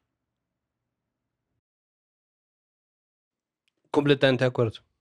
Sí, de acuerdo. Me alegra mucho, me alegra mucho que hayas hacerle este homenaje a, a Félix. Mira, la, mi, mi, mi, propuesta inútil para tus angustias y las mías y las de Germán también, que sé que sufre por eso. Yo creo que la, una solución atractiva para mi imaginación es una reforma educativa en donde por un tiempo el más prolongado posible fuera obligatorio que en los colegios, en primaria y en secundaria, hubiera una materia que se llame Observatorio de Medios. Sí. Y malo bien, porque esto suena muy bonito en la teoría, pero estos son millones de colegios haciéndolo bien o mal, pero no importa. Pero malo bien, habría un programa que llevaría a que en el aula se hiciera una consideración básica. Y es que un profesor, así el más tonto de todos los profesores, tuviera que decir, todo lo que ustedes vean en Facebook, YouTube, televisión, cine, radio o prensa está diseñado por una persona que quiere que usted haga algo. Uh -huh. Y decírselo eso al niño desde niño, desde los cinco años. Estoy radicalmente de acuerdo. Yo creo que uno tiene que... No, pues es que el analfabetismo digital es cada vez más evidente porque en los colegios hay generaciones que no entienden lo que los niños ven en redes tratando de explicarles un mundo que ya no existe, a chinos que ya tienen otro campo andado que es completamente distinto, pero el pensamiento crítico es universal y es atemporal. Entonces sí, absolutamente sí, sí necesitamos colegios en los cuales desde la imagen, desde la creación de contenidos e incluso desde darles la posibilidad a a quienes están en los colegios de hacer contenidos ellos mismos van a, van a entender cuál es, yo creo que se entiende mucho más fácil hasta qué punto existe un grado de deliberación y de decisión en lo que se toma, cómo se escribe un libreto, cómo se hace. Creo que eso ya da herramientas suficientes. En un mundo además en donde mucha gente quisiera aspirar a hacer contenidos, entonces no es como que eso sea simplemente como una estrategia para desmantelar las mentiras de los medios, que ya sería bastante bien, sino para darle la posibilidad de una herramienta que igual van a tener, porque igual tienen un celular con- que tiene aplicaciones de edición, que tiene em, aplicaciones de grabación de sonido en donde pueden hacer lo que se les da la gana, pues valdría la pena. Y cualquiera puede subirlo a, redes sociales. Exacto. Entonces, pues sí, sí, sí, sí, totalmente sí. La cosa es, de aquí a que eso pase, es decir, no solamente de aquí a que lo implementemos, sino, o sea, porque la crisis del periodismo y de los medios de comunicación es ya. De aquí a que se gradúe la primera corte de eso, digamos que alguien oye este, este, este episodio y dice, ¿Cómo- Hagámosle. ¿Cómo, no lo había pensado antes? ¿no? Y decide implementarlo. Lo pone en acción el Ministerio de Educación. Son 13 años para que se gradúen los primeros chinos que fueron educados sobre esa base. Pues de ahí para allá, el entorno mediático va a ser Por eso completamente te dije que era inútil mi fórmula, ¿te acuerdas que lo dije? Pero es que, pero es que es, pero es que es muy cierta. Es decir, la educación sí tiene que ponerse en esas, pero ya, es decir, Pantier, a los chinos que están en 11, ¿no? o sea, eso tiene que empezar ya y puede que no se demore tanto en la medida en que fortalecer audiencias, que es lo, lo mismo a lo que yo voy, es algo que sí puede pasar. O sea, mí- Es que fíjate que no es, no, a mí no me parece tan difícil. no es descabellado, mira, pero es largo. Te voy a poner un, un, un, un, episodio personal y que es como personal es absolutamente insignificante, pero pasó. Mi hija Valentina, que hoy en día tiene 33, tenía 9, 10 años. Ujú. Yo, es- yo estaba muy en, en, en el- en la calentura de escribir para televisión y eso, y en mi casa se veía mucha televisión. Y estábamos algún día viendo Yo amo a Paquita Gallego Ajá. estupenda obra de Julio Jiménez, estupendamente protagonizada por eh, Cristina Omaña, esto que quede claro.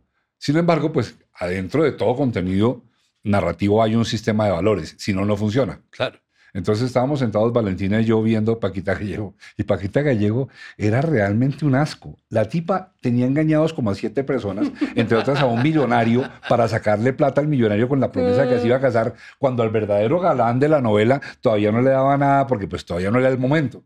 Pero mientras tanto Paquita Gallego se pasaba la ética por el forro. Sí. Pero pasa, pasa en las novelas. Y entonces yo le dije a Valentina, le dije, hijita, mira esto. Mira lo que está haciendo la mujer, mira lo que está haciendo acá, mira lo que le dijo acá, mira aquí cómo mintió y mira cómo está haciendo esto para obtener dinero. ¿A ti eso cómo te parece?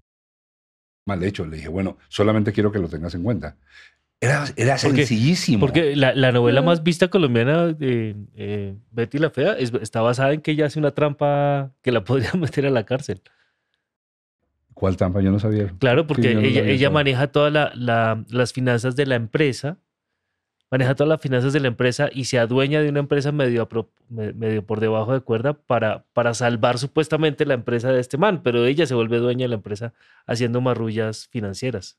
Claro. Y, y esa tiene otra peor, que esa, esa no es, de la, de, esa no es del, del cuento, sino esa es desde el punto de vista ético de la, de la, de la, de la historia. Eh, lo- al- en el último capítulo lo que supimos no es que Betty fuera fea, el problema era que Betty era pobre. Porque entra Pantene, Procter Gamble, prota- a- patrocina el capítulo, La limpia. a la niña la llevan al salón de belleza, la lavan el pelo con Pantene y salió la ¡Tarán! niña linda que ahí estaba. O sea, nunca fue fea, lo cual a mí me pareció una traición para todos los que nos hemos sentido feos en la vida. En serio. O sea, la niña que verdaderamente es fea y que por más que se echó Pantene, se siguió viendo igual al espejo, esa niña quedó defraudada de esa historia, ¿o no? De acuerdo, pues es que la gracia habría sido, bueno, probar algo que además es verdad, y es que la química está muy por encima en términos de su efectividad de los cánones de belleza establecidos. Es decir, que dos personas que se atraen, se atraen por razones que muchas veces están lejos de, de la apariencia de las personas, pero además esa idea de que no hay fea sino mal arreglado, que no hay feo sino pobre, pues es terrible, ¿no? Como, y esto además, pero esto ya es del 98, pues, pero, ¿98? Sí. 98. Por- Pero, pero digo, esa, esa, sí, total, yo también lo sentí en ese momento como no puede ser, como no puede ser que, que, que eso fuera todo lo que bastara para que volviera a ser una telenovela común y corriente, ¿no? Como, con desfalco incluido, porque además es como, ¿no? Em, como si uno pudiera llegar a, a la fiscalía y como, bueno, pero usted, aquí están los libros, usted es falco esta vaina y uno como, sí, su señoría, pero fue por amor. Le van a decir como, Fue, "¿Qué fue para larva acá?". ayudarle al, al hombre que amo. Exacto. Bueno, y... y- y- ¿Qué, qué- qué- qué es, qué es- qué es lo que crees que está pasando con la información y el gobierno de Petro? El- los petristas se quejan de que el- los medios de comunicación todos están contra ellos y que no les dan una. De hecho, aquí hemos tenido esa conversación ya un par de veces con petristas eh, que, que sostienen que los medios de comunicación están todos unidos en contra de la posibilidad del cambio. Ajá. Yo tengo mis reservas con esa tesis porque pienso, si eso fuera así, ¿cómo llegó a ser presidente? Si es tan poderosa la posibilidad de la información, ¿cómo logramos que fuera presidente? Y son preguntas que tengo, que te traslado a ti, que seguramente lo has pensado mucho más que yo. ¿Cómo, cómo, cómo, cómo observas la relación gobierno-presente con medios de comunicación e información? No, yo creo que el asunto es que el, poder está fragmentado. Pues eso es lo primero. Creo que existe un entorno desinformativo eh, que busca un poco difundir la paranoia, ¿no? Entonces, cuando una persona es paranoica, eh, tiende a otorgarle superpoderes a aquello que es su némesis. Y eso lo están utilizando tanto desde el gobierno como desde quienes no quieren al gobierno, como desde la oposición política, como desde los medios. Estamos teniendo una crisis del poder anterior a Petro. Estamos teniendo una crisis del poder que supo ser cabalgada por Petro para llegar allá, pero que antes tuvo muchas manifestaciones, sin ir más lejos los dos estallidos sociales de 2019-2021. Y eso configura también lugares de poder. Entonces creo que ese discurso según el cual los medios son todopoderosos y están buscando bloquear a toda costa el avance del cambio, es también una narrativa que se instrumentaliza para imponer una agenda para imponer una visión del mundo según la cual no hay salida, ¿no? Así como, ¿no? Y, y esa paranoia y ese, eh, ese diseño como tan a propósito de, de, las personas que son nuestros enemigos, pues hace que para los medios de comunicación y para sus malquerientes políticos y viceversa, eh, el enemigo, ¿no? Petro sea al mismo tiempo el incompetente más grande que ha pisado este país y la persona más maquiavélica, astuta y maligna que hay, ¿no? Que, maneja, que maneja todo el mundo, no solo todo, lo que los en Colombia. del mundo, pero al mismo tiempo es un idiota inepto, ¿no? Y ambos mensajes se lanzan al mismo tiempo. Y se lanzan muchas veces camuflados y el gobierno lanza exactamente lo mismo. Entonces, Semana es un medio hecho para personas que tienen deficiencias cognitivas, que no son capaces de firmar su nombre en un papel y que babean todo el día en un babero hecho de toalla y que son llevados por asistentes y enfermeros a, a sus lugares de destino porque no pueden dar un paso detrás del otro. Y al mismo tiempo es la encarnación de la maldad maquiavélica que busca bloquear el triunfal avance del cambio. Eso es evidentemente mentira, ¿no? Entonces, pues yo creo que, ahí sí, yo alguna vez le pregunté al guitarrista de un grupo que se llama Asian Dub Foundation, le pregunté, bueno, ¿y usted qué piensa de las teorías de conspiración? ¿No? Y en ese momento que yo le pregunté, que era como 2010, 2011, las teorías de conspiración eran como,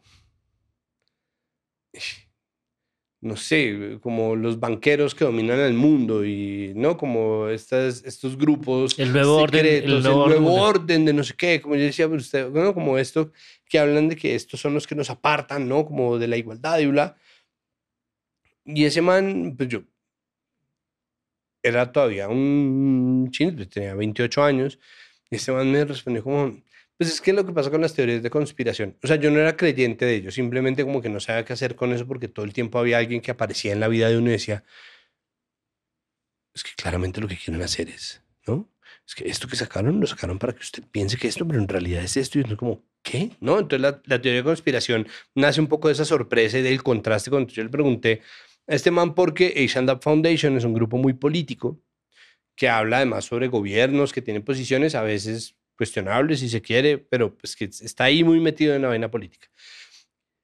Y además me dijo, como, pues es que eh, la gente, eso es una cosa muy humana, ¿no? Pensar que existe una fórmula o que existe una historia detrás y eso nos permite un poco agarrar las cosas sobre las cuales no tenemos control y darles un orden. Pensar, no, claro, esto es culpa de los reptilianos, ¿no? obviamente, ¿no? O esto es culpa de los masones, o esto es culpa de los no sé qué. Y se nos olvida muy a menudo que el caos, la incompetencia, la estupidez y el ridículo son valores perfectamente humanos.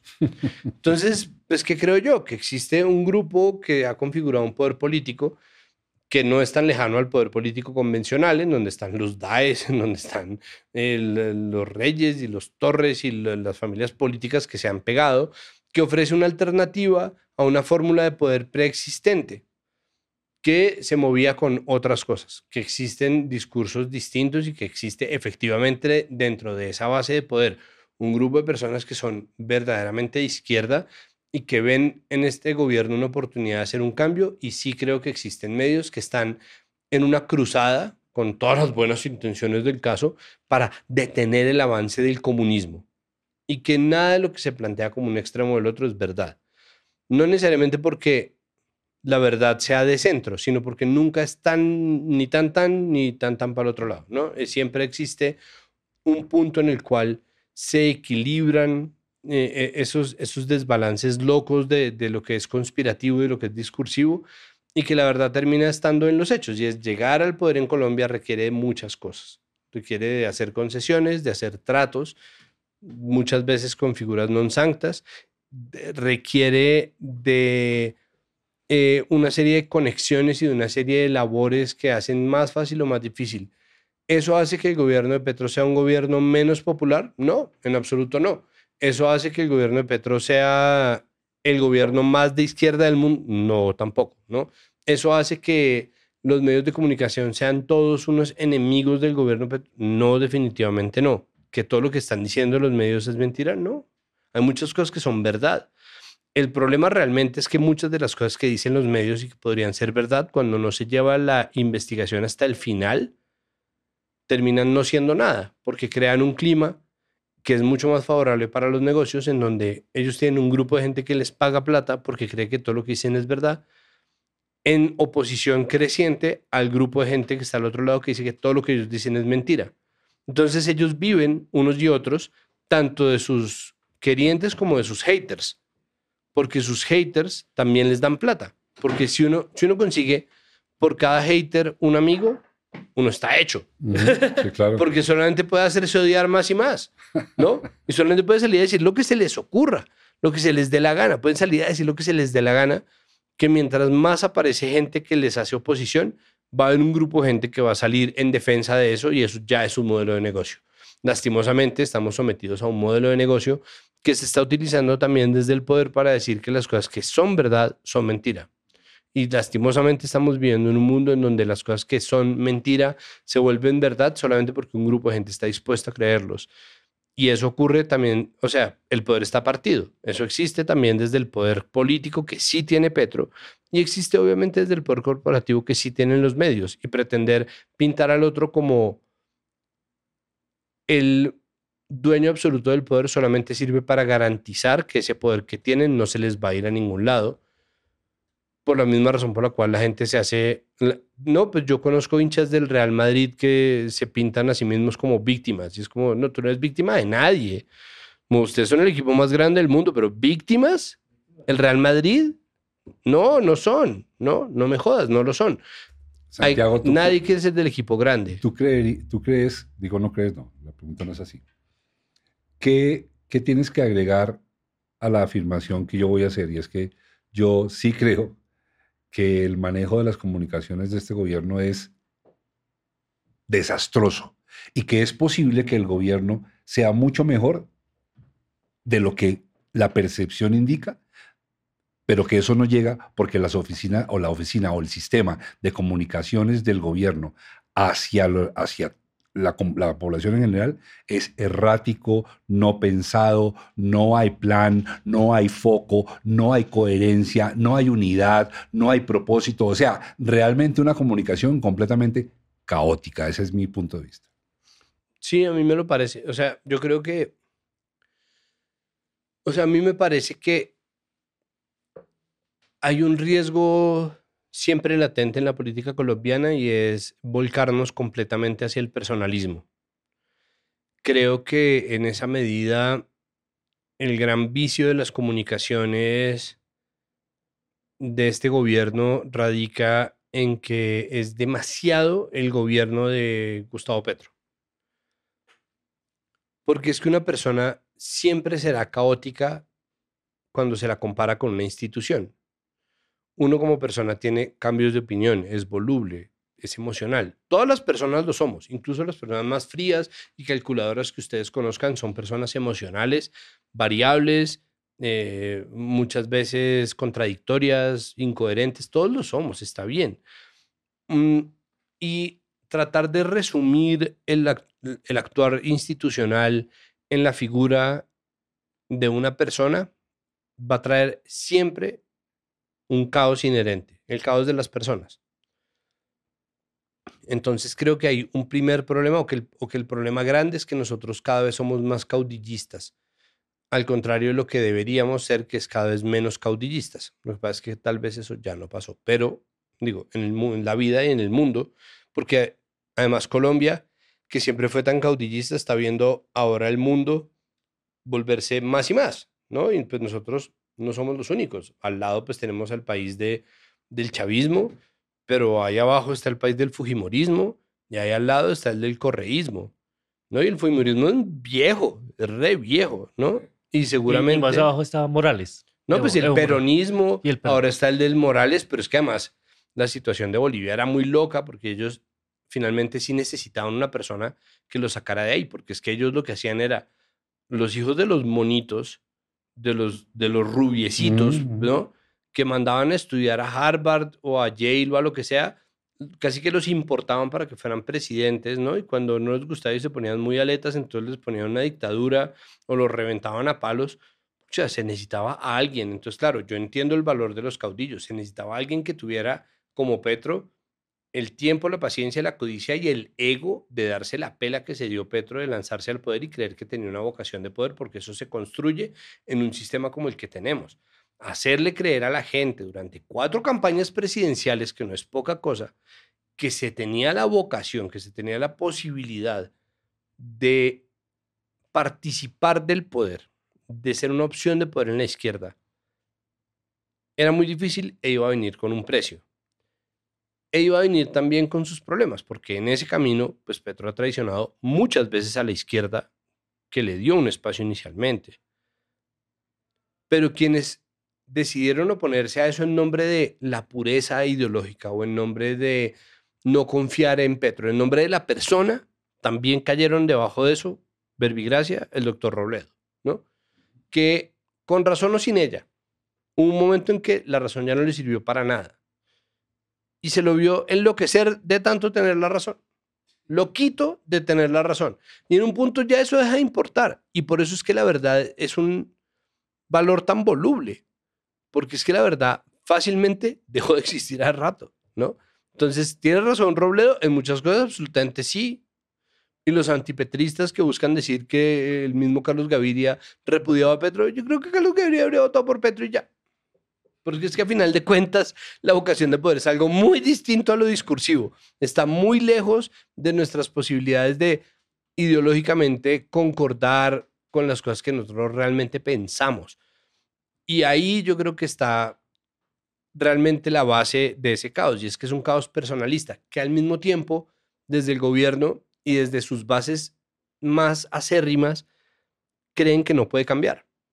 Porque si se le quita a mí me parece que eso es mentira, pero ellos creen o parecen creer que si se le quita a Petro la posibilidad de tuitear sobre lo divino y lo humano, se le está quitando la voz de lo auténtico a un gobierno que pertenece a la gente.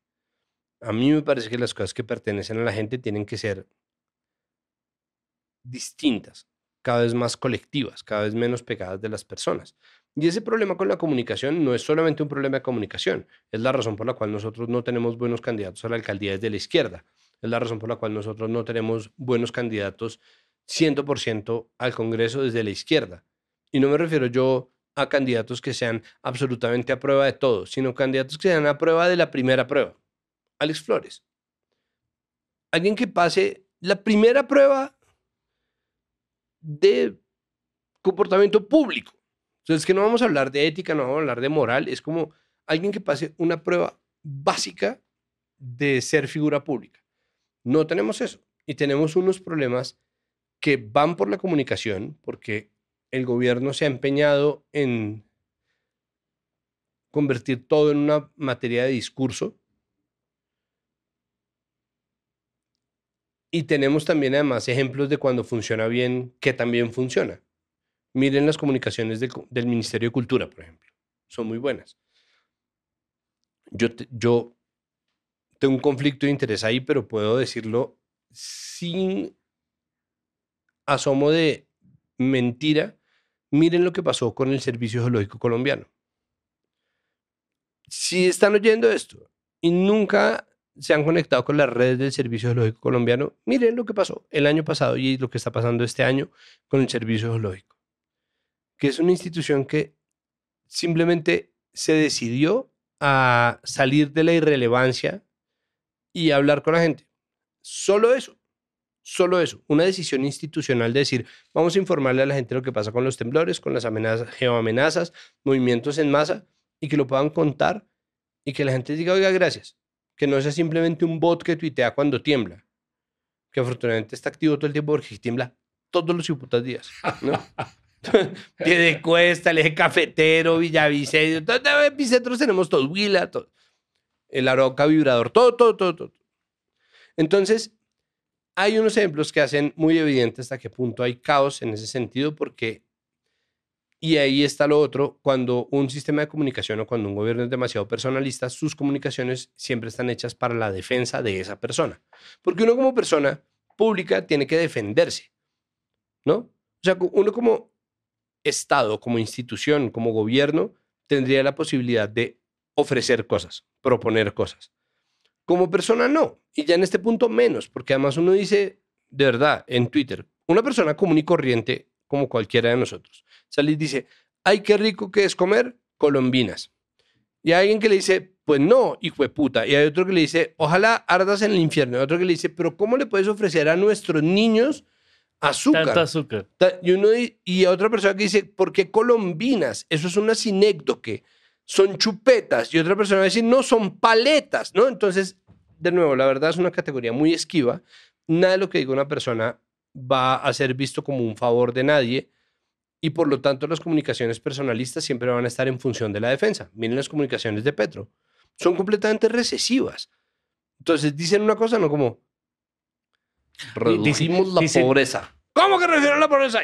Y de una, todo el tiempo están en repliegue. Como, no, pero nosotros hicimos, hicimos, hicimos, hicimos, eh, Como, hasta el como, lo, día. como lo del café en Davos. El café es español. No, no, no, mire, estamos tomando café que es colombiano. Pero además, las marcas de café españolas seguramente tienen café colombiano. Es que, ve, es que volvemos a lo mismo. Es como, obvio, lo que la gente elige mirar, de lo que la gente decide hablar, la forma en que la gente lo enmarca. Lastimosamente, los medios que vieron que una noticia falsa tenía más difusión que una noticia verdadera o que el chequeo o la rectificación de una noticia, decidieron, en vez de poner más empeño en la velocidad de la difusión de la rectificación de noticias falsas, en las noticias falsas.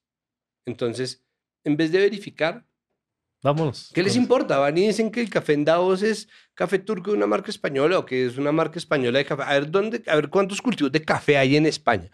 Pero, listo, ok, digamos que hay uno y que lo sacan de ahí. Si es mentira o si es comprobable que es mentira, e incluso si no, importa en realidad, ¿no? Y volvemos al asunto de las preguntas.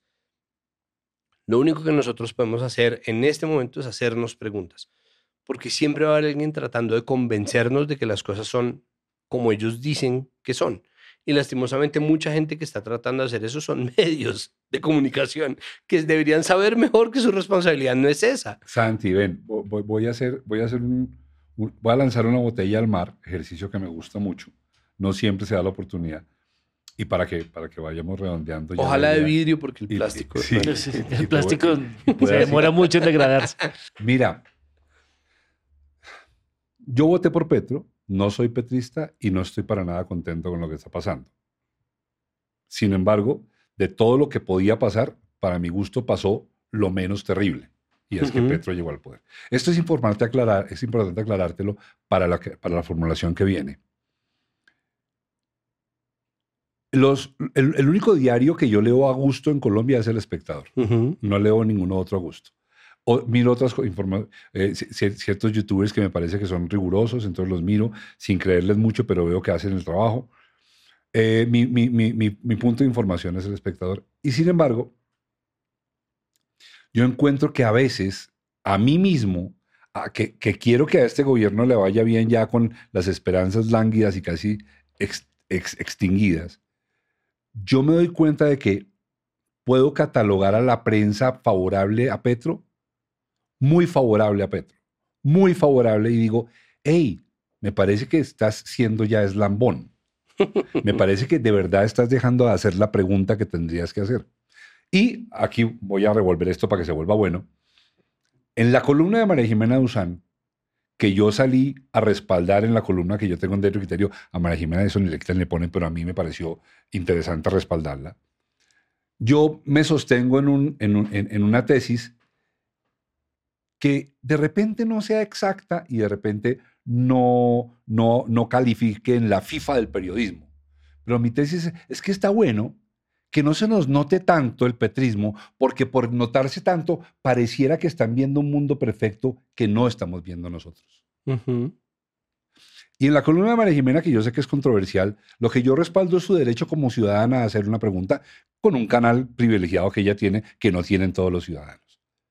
Y la pregunta quedó hecha y me parece que la respuesta fue terriblemente nociva e inconveniente. Que me parece que Petro ahí desperdició una gran oportunidad de haber dejado callada a muchísima gente, incluida María Jimena.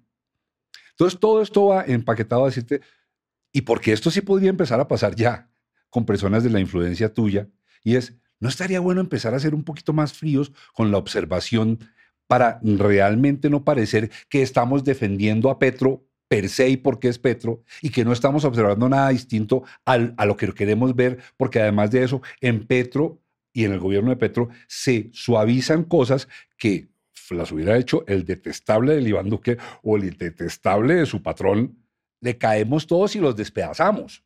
No le damos chance, no respira, no respira. O sea, las escenas del masaje puestas en la mujer de Duque, Duque sale del planeta. Entonces, yo creo que, que vale la pena hablar de este tema. ¿Será que la prensa puede ayudar un poco pareciendo menos papista que el Papa? Pues es que.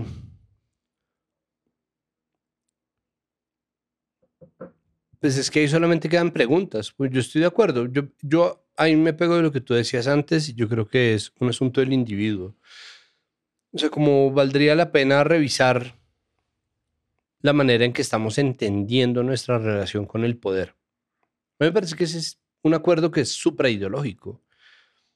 Y ese es el poder sobre, o sea, ese es el, ese es el, el principio sobre el cual yo funciono o trato de funcionar y es siempre mantener una distancia del poder. Porque es que si, digamos, tú planteas eso, pues yo te puedo contrapreguntar como, bueno, pero ¿qué tanto de la gran prensa en realidad es prensa propetrista? Porque yo puedo contar con los dedos de la mano los columnistas que todavía parecen defensores de Petro. Y digo parecen porque en un entorno que es tan adverso a cualquier cosa que haga el gobierno, o en donde se imponen agendas, en donde hay además de las noticias grupos en Twitter, grupos en WhatsApp, que es el desinformador número uno del mundo, en donde todavía se mueve cualquier cantidad de desinformación, la gente que aboga por dar un compás de espera, verificar las noticias, no creerse cuentos, es vista como defensora del gobierno. Y nosotros estamos llenos de tropos de ese estilo, ¿no? Como y eso y son tropos que que han afectado a muchos otros presidentes. Porque no solamente es a Duque o a Petro, eh, sino le pasó a Santos y le pasó a Pastrana, le pasó a Samper. Entonces, automatismos existen muchos. Entonces, pues yo, entonces, claro, yo lo que digo es, uno podría preguntar, bueno, pero entonces, ¿quiénes realmente están defendiendo a, a Petro? quiénes son. O sea, quiénes son la, la prensa Te que voy a dar, un, defiende te voy a a dar un caso de una persona que admiro, es casi que deidad para mí, en serio, lo es de verdad.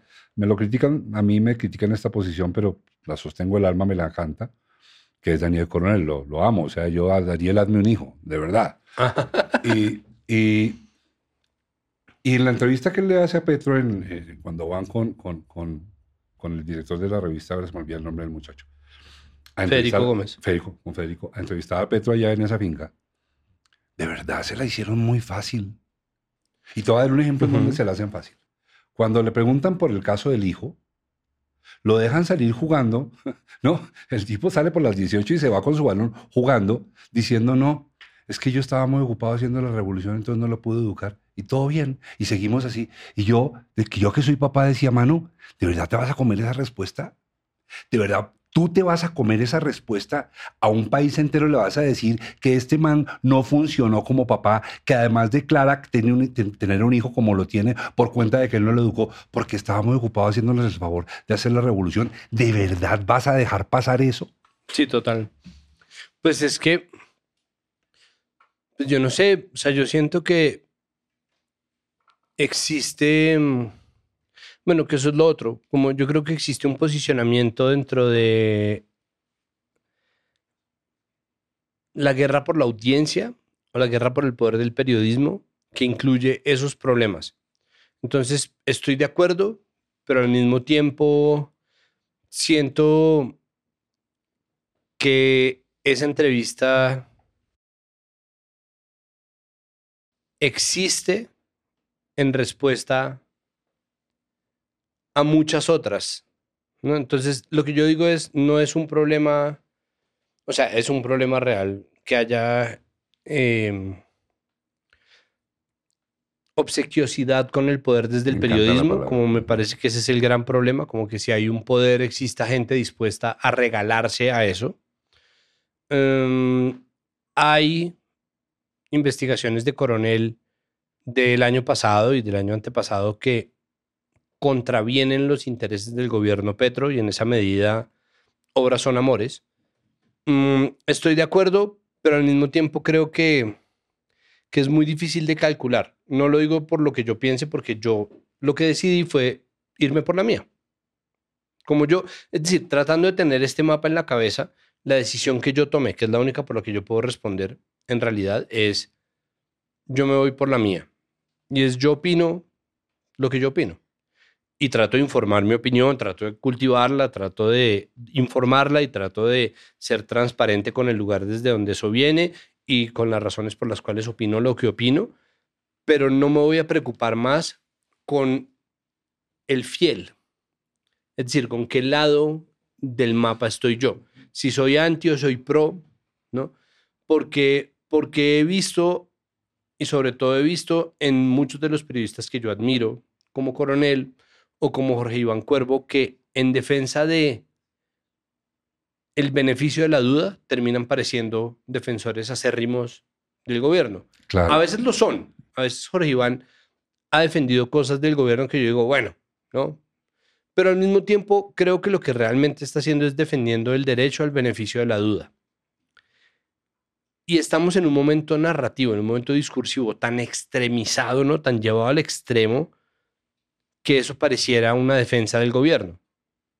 Entonces, creo que hay que estar pendientes de una y de la otra. Como obviamente hay momentos en los cuales se está defendiendo al gobierno, pero, pero creo que hay que simplemente dejarlo pasar. Es yo creo que también esos periodistas merecen el beneficio de la duda y que es el ejercicio lo único que debería demostrar la veracidad de eso. Por eso digo yo otras investigaciones, porque claro, le hacen esta entrevista y esta entrevista lastimosamente se encarga en una cosa que se, perdón, se enmarca en un problema que para mí es sistémico, es la pelea entre Vicky Dávila y Daniel Coronel. Es como, ¿por qué tendría que usar Coronel, no? ¿Por qué tendría que ser Coronel periodismo en oposición a Vicky Dávila cuando tendría que ser oposición, eh, perdón, cuando tendría que ser periodismo en favor de periodismo mismo? ¿Por qué Vicky Dávila tiene que volverse un ente de la oposición al gobierno cuando debería ser simplemente periodista y ya? Entonces sí, estoy, es decir, yo estoy de acuerdo en que nadie tendría por qué ser regalado, ¿no? Como eso no tendría por qué ser así, Em, la verdad, de nuevo, está por ahí flotando en partículas entre las notas de uno y las notas de otros. No es tan como dicen por un lado ni tan como dicen por el otro. Mm, creo que lo único que se puede hacer realmente es reclamar, como tú lo estás haciendo, un poco pregunta a pregunta, ¿no? Como, porque son partículas. Nosotros recogemos partículas. Si uno no oye esa entrevista y en cambio oye las entrevistas de, de semana, uno dice, pero ¿qué le pasa a esta señora? ¿No? ¿O qué le pasa a este man? Pero si uno coge todas las entrevistas, entonces uno dice, bueno, esto, si tú coges la columna de, de, de María Jimena sobre las supuestas adicciones del presidente y la enmarcas como lo haces en un contexto amplio en donde hay que decirle verdades al gobierno, hay que reclamarle al gobierno, es muy distinto como si lo coges como un ejercicio aislado de lanzar teorías muy difíciles de corroborar sin prueba alguna, porque las pruebas no llegaron después. Es que, sa- ¿sabes qué me gustó? Que a partir de ese momento le cogí mucha más fe a lo que decía María Jimena. Dije, ah, qué bien, me diste reporte de no estar matriculada, entonces quiero hablar contigo. ¿Me explico?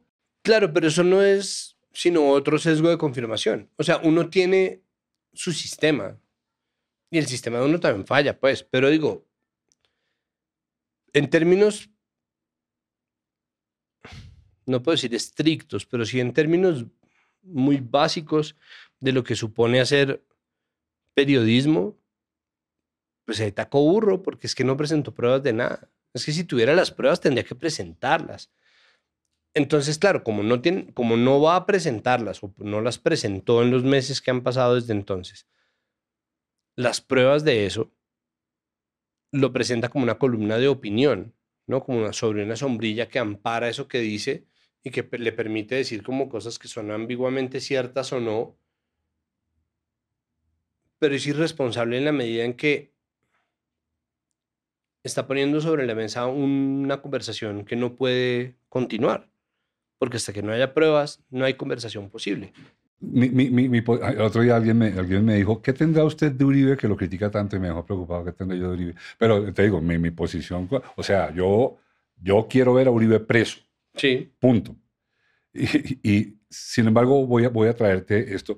Cuando apareció lo de, lo de la columna de Claudia Morales, en la que lanza una nube, una, nube mm, que, que, que, que toda se iba, el vientico se iba donde estaba Uribe, pero nunca se confirma.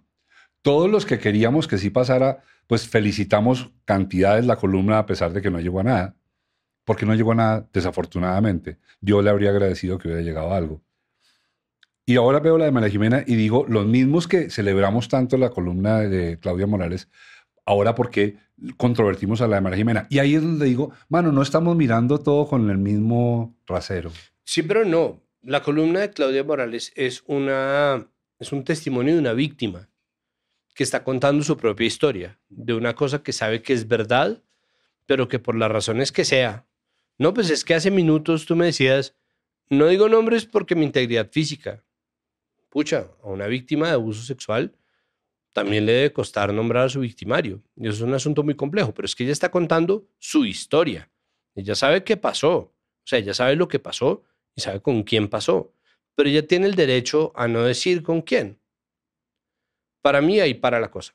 Como si ella no quiere decir, está en todo su derecho. Me parece a mí bien o mal, quisiera yo saber más, quisiera, quisiera que fuera tal o cual persona. Sí, pero al mismo tiempo, hasta que no se sabe, no se sabe, ¿no? Y eso genera bloqueos y yo entiendo que esos bloqueos son muy frustrantes. Pero ella está contando una historia que es verdad.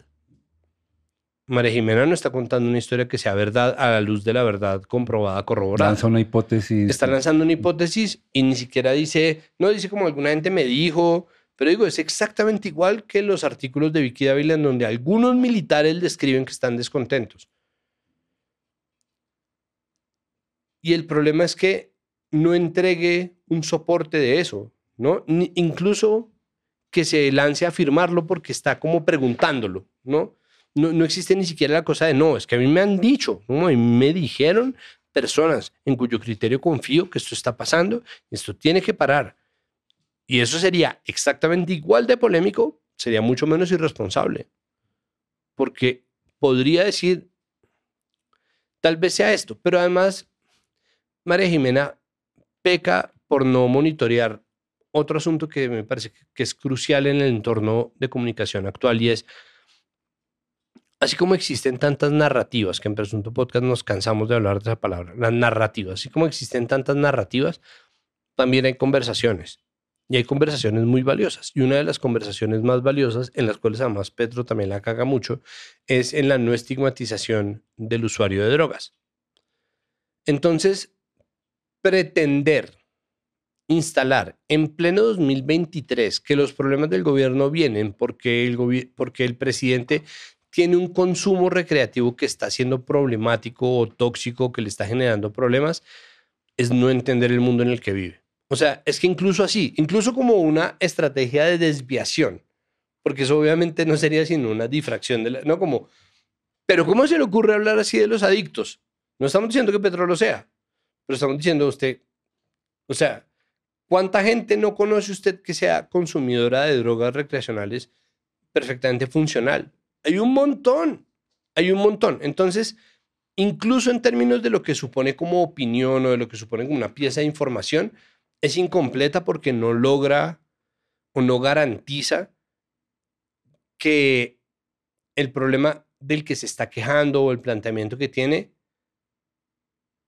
quede soportado. Santiago, ¿le habríamos hecho este mismo rayos X si lo hubiera hecho contra Uribe? De Uribe había mil chismes.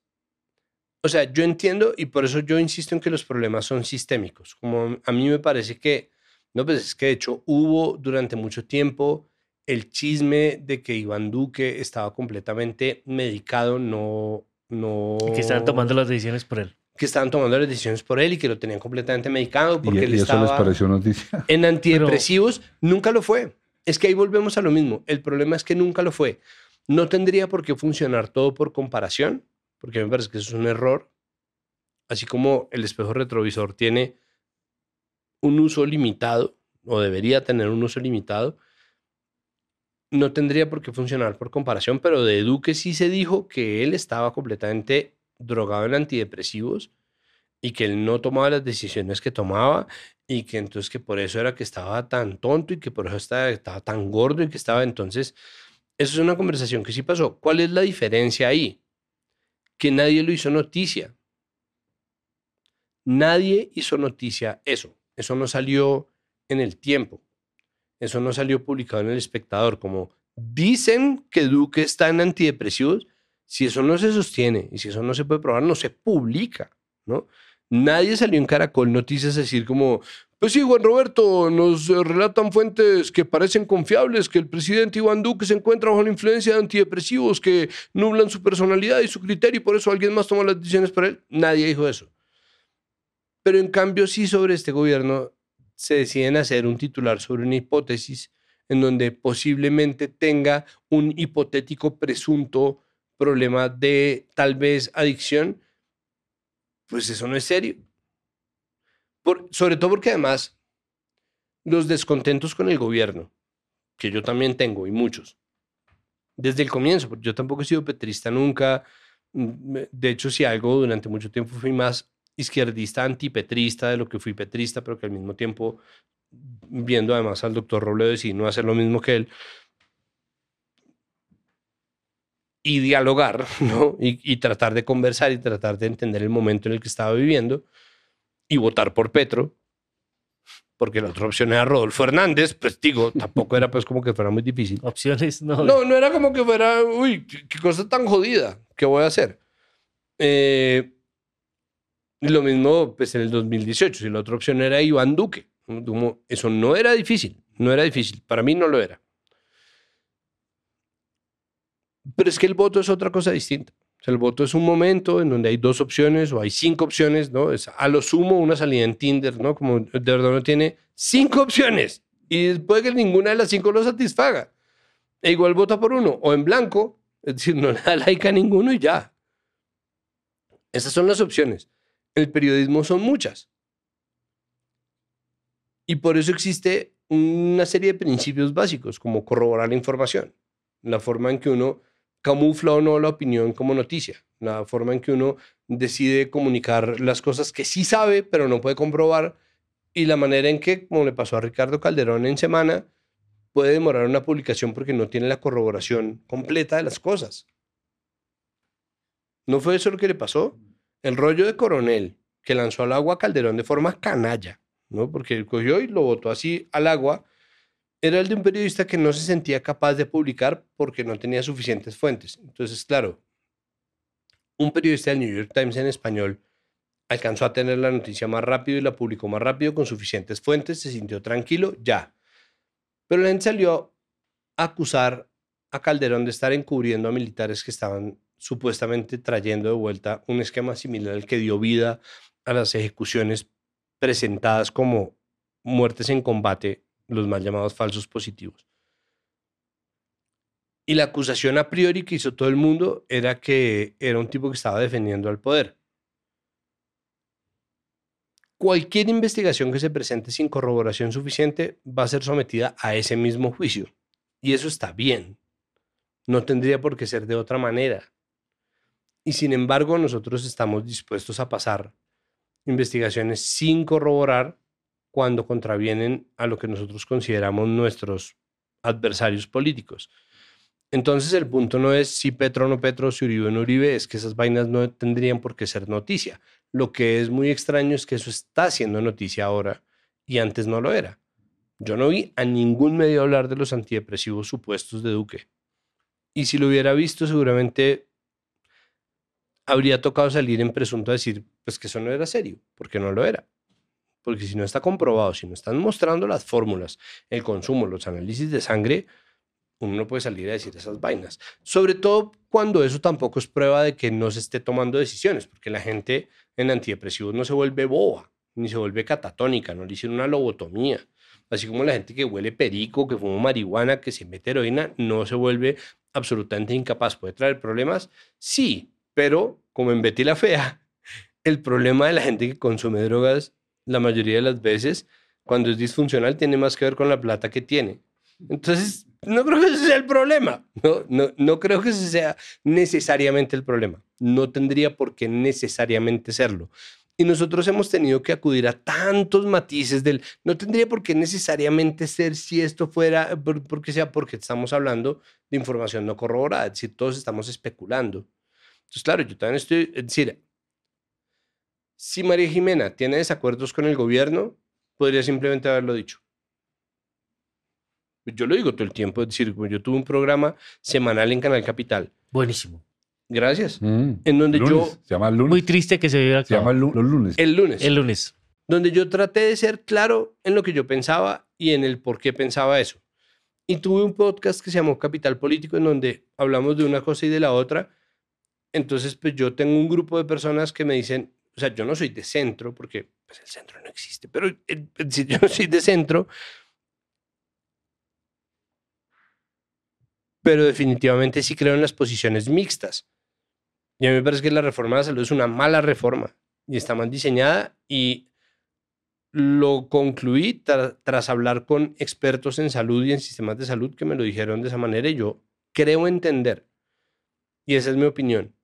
Y al mismo tiempo celebro muchísimo tener un Ministerio de Defensa que no tiene una narrativa del enemigo interno, por ejemplo, que no está eh, poniendo en segundo lugar la defensa de los derechos humanos, sino todo lo contrario.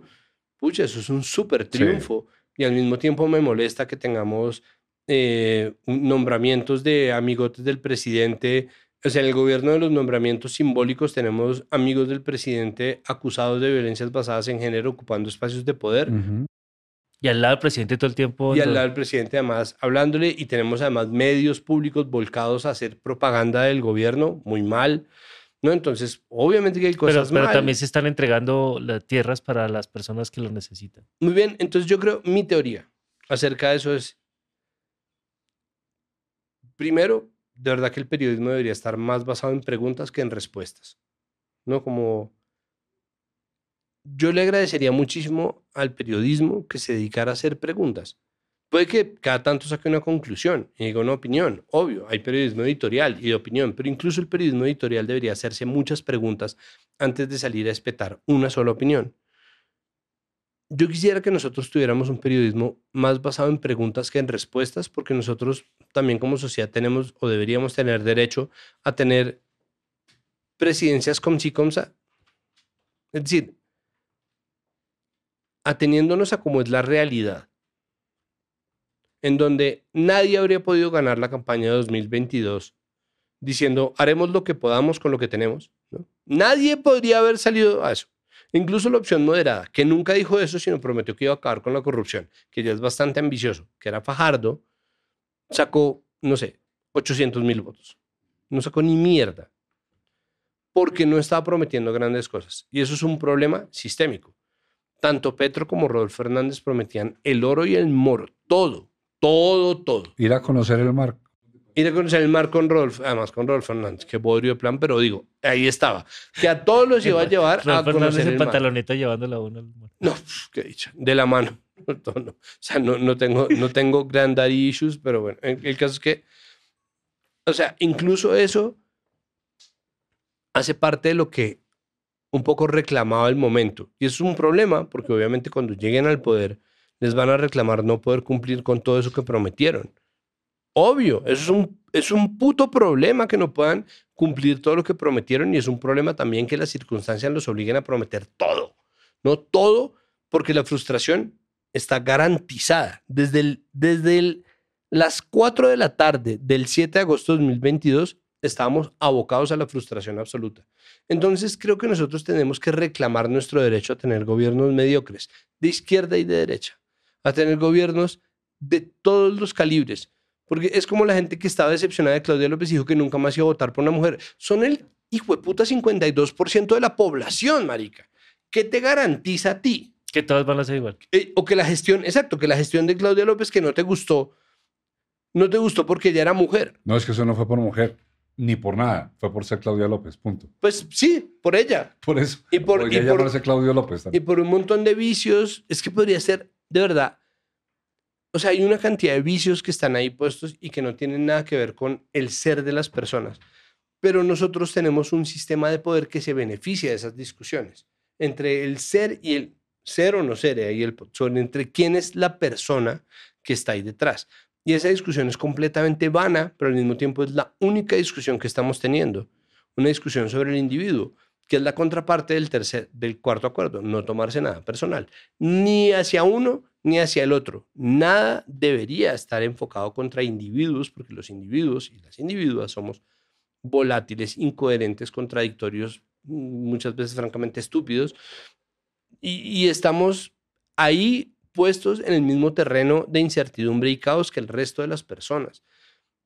Y eso es lo que nos une a nosotros y al que está ahorita de presidente y al que está ahorita haciendo campaña en Estados Unidos y al que está ahorita comprando, no sé, una remolacha en Polonia. Cualquier cosa está ahí dentro de un mismo compás de no saber qué puta estamos haciendo con nuestra vida y tratando de crear instituciones para atajar esos niveles de incertidumbre y descontrol. Y eso se supone que es la creación de instituciones políticas. Pero nosotros estamos devolviendo todas las discusiones hacia lo personal.